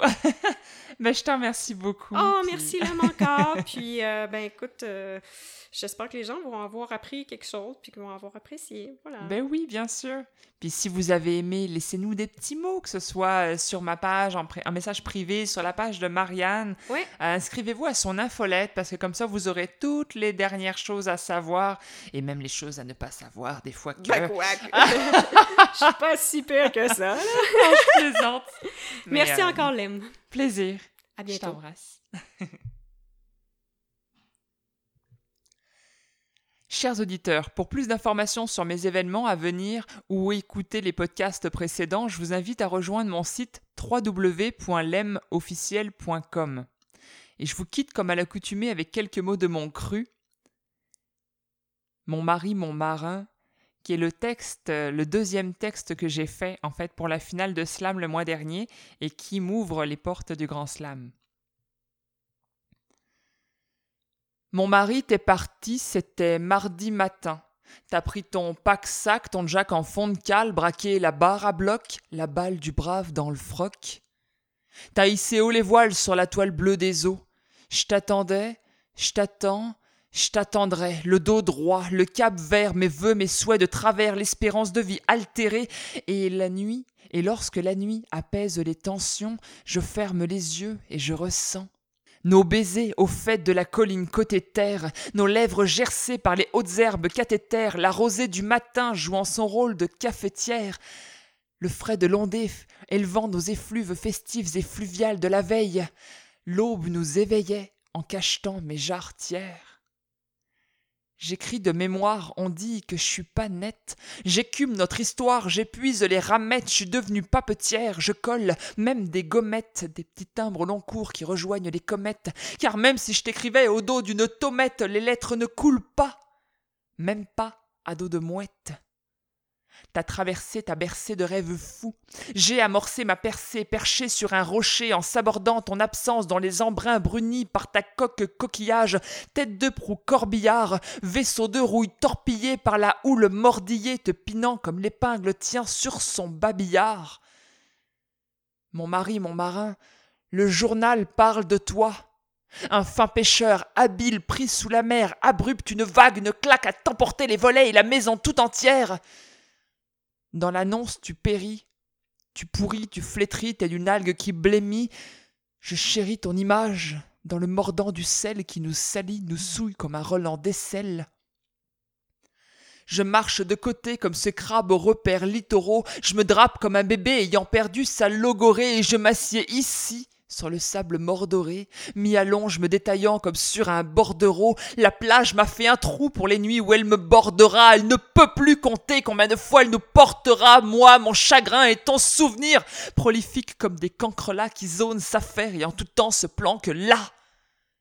À mes pieds à demi enfoncés sous les grains décomptés de notre sablier.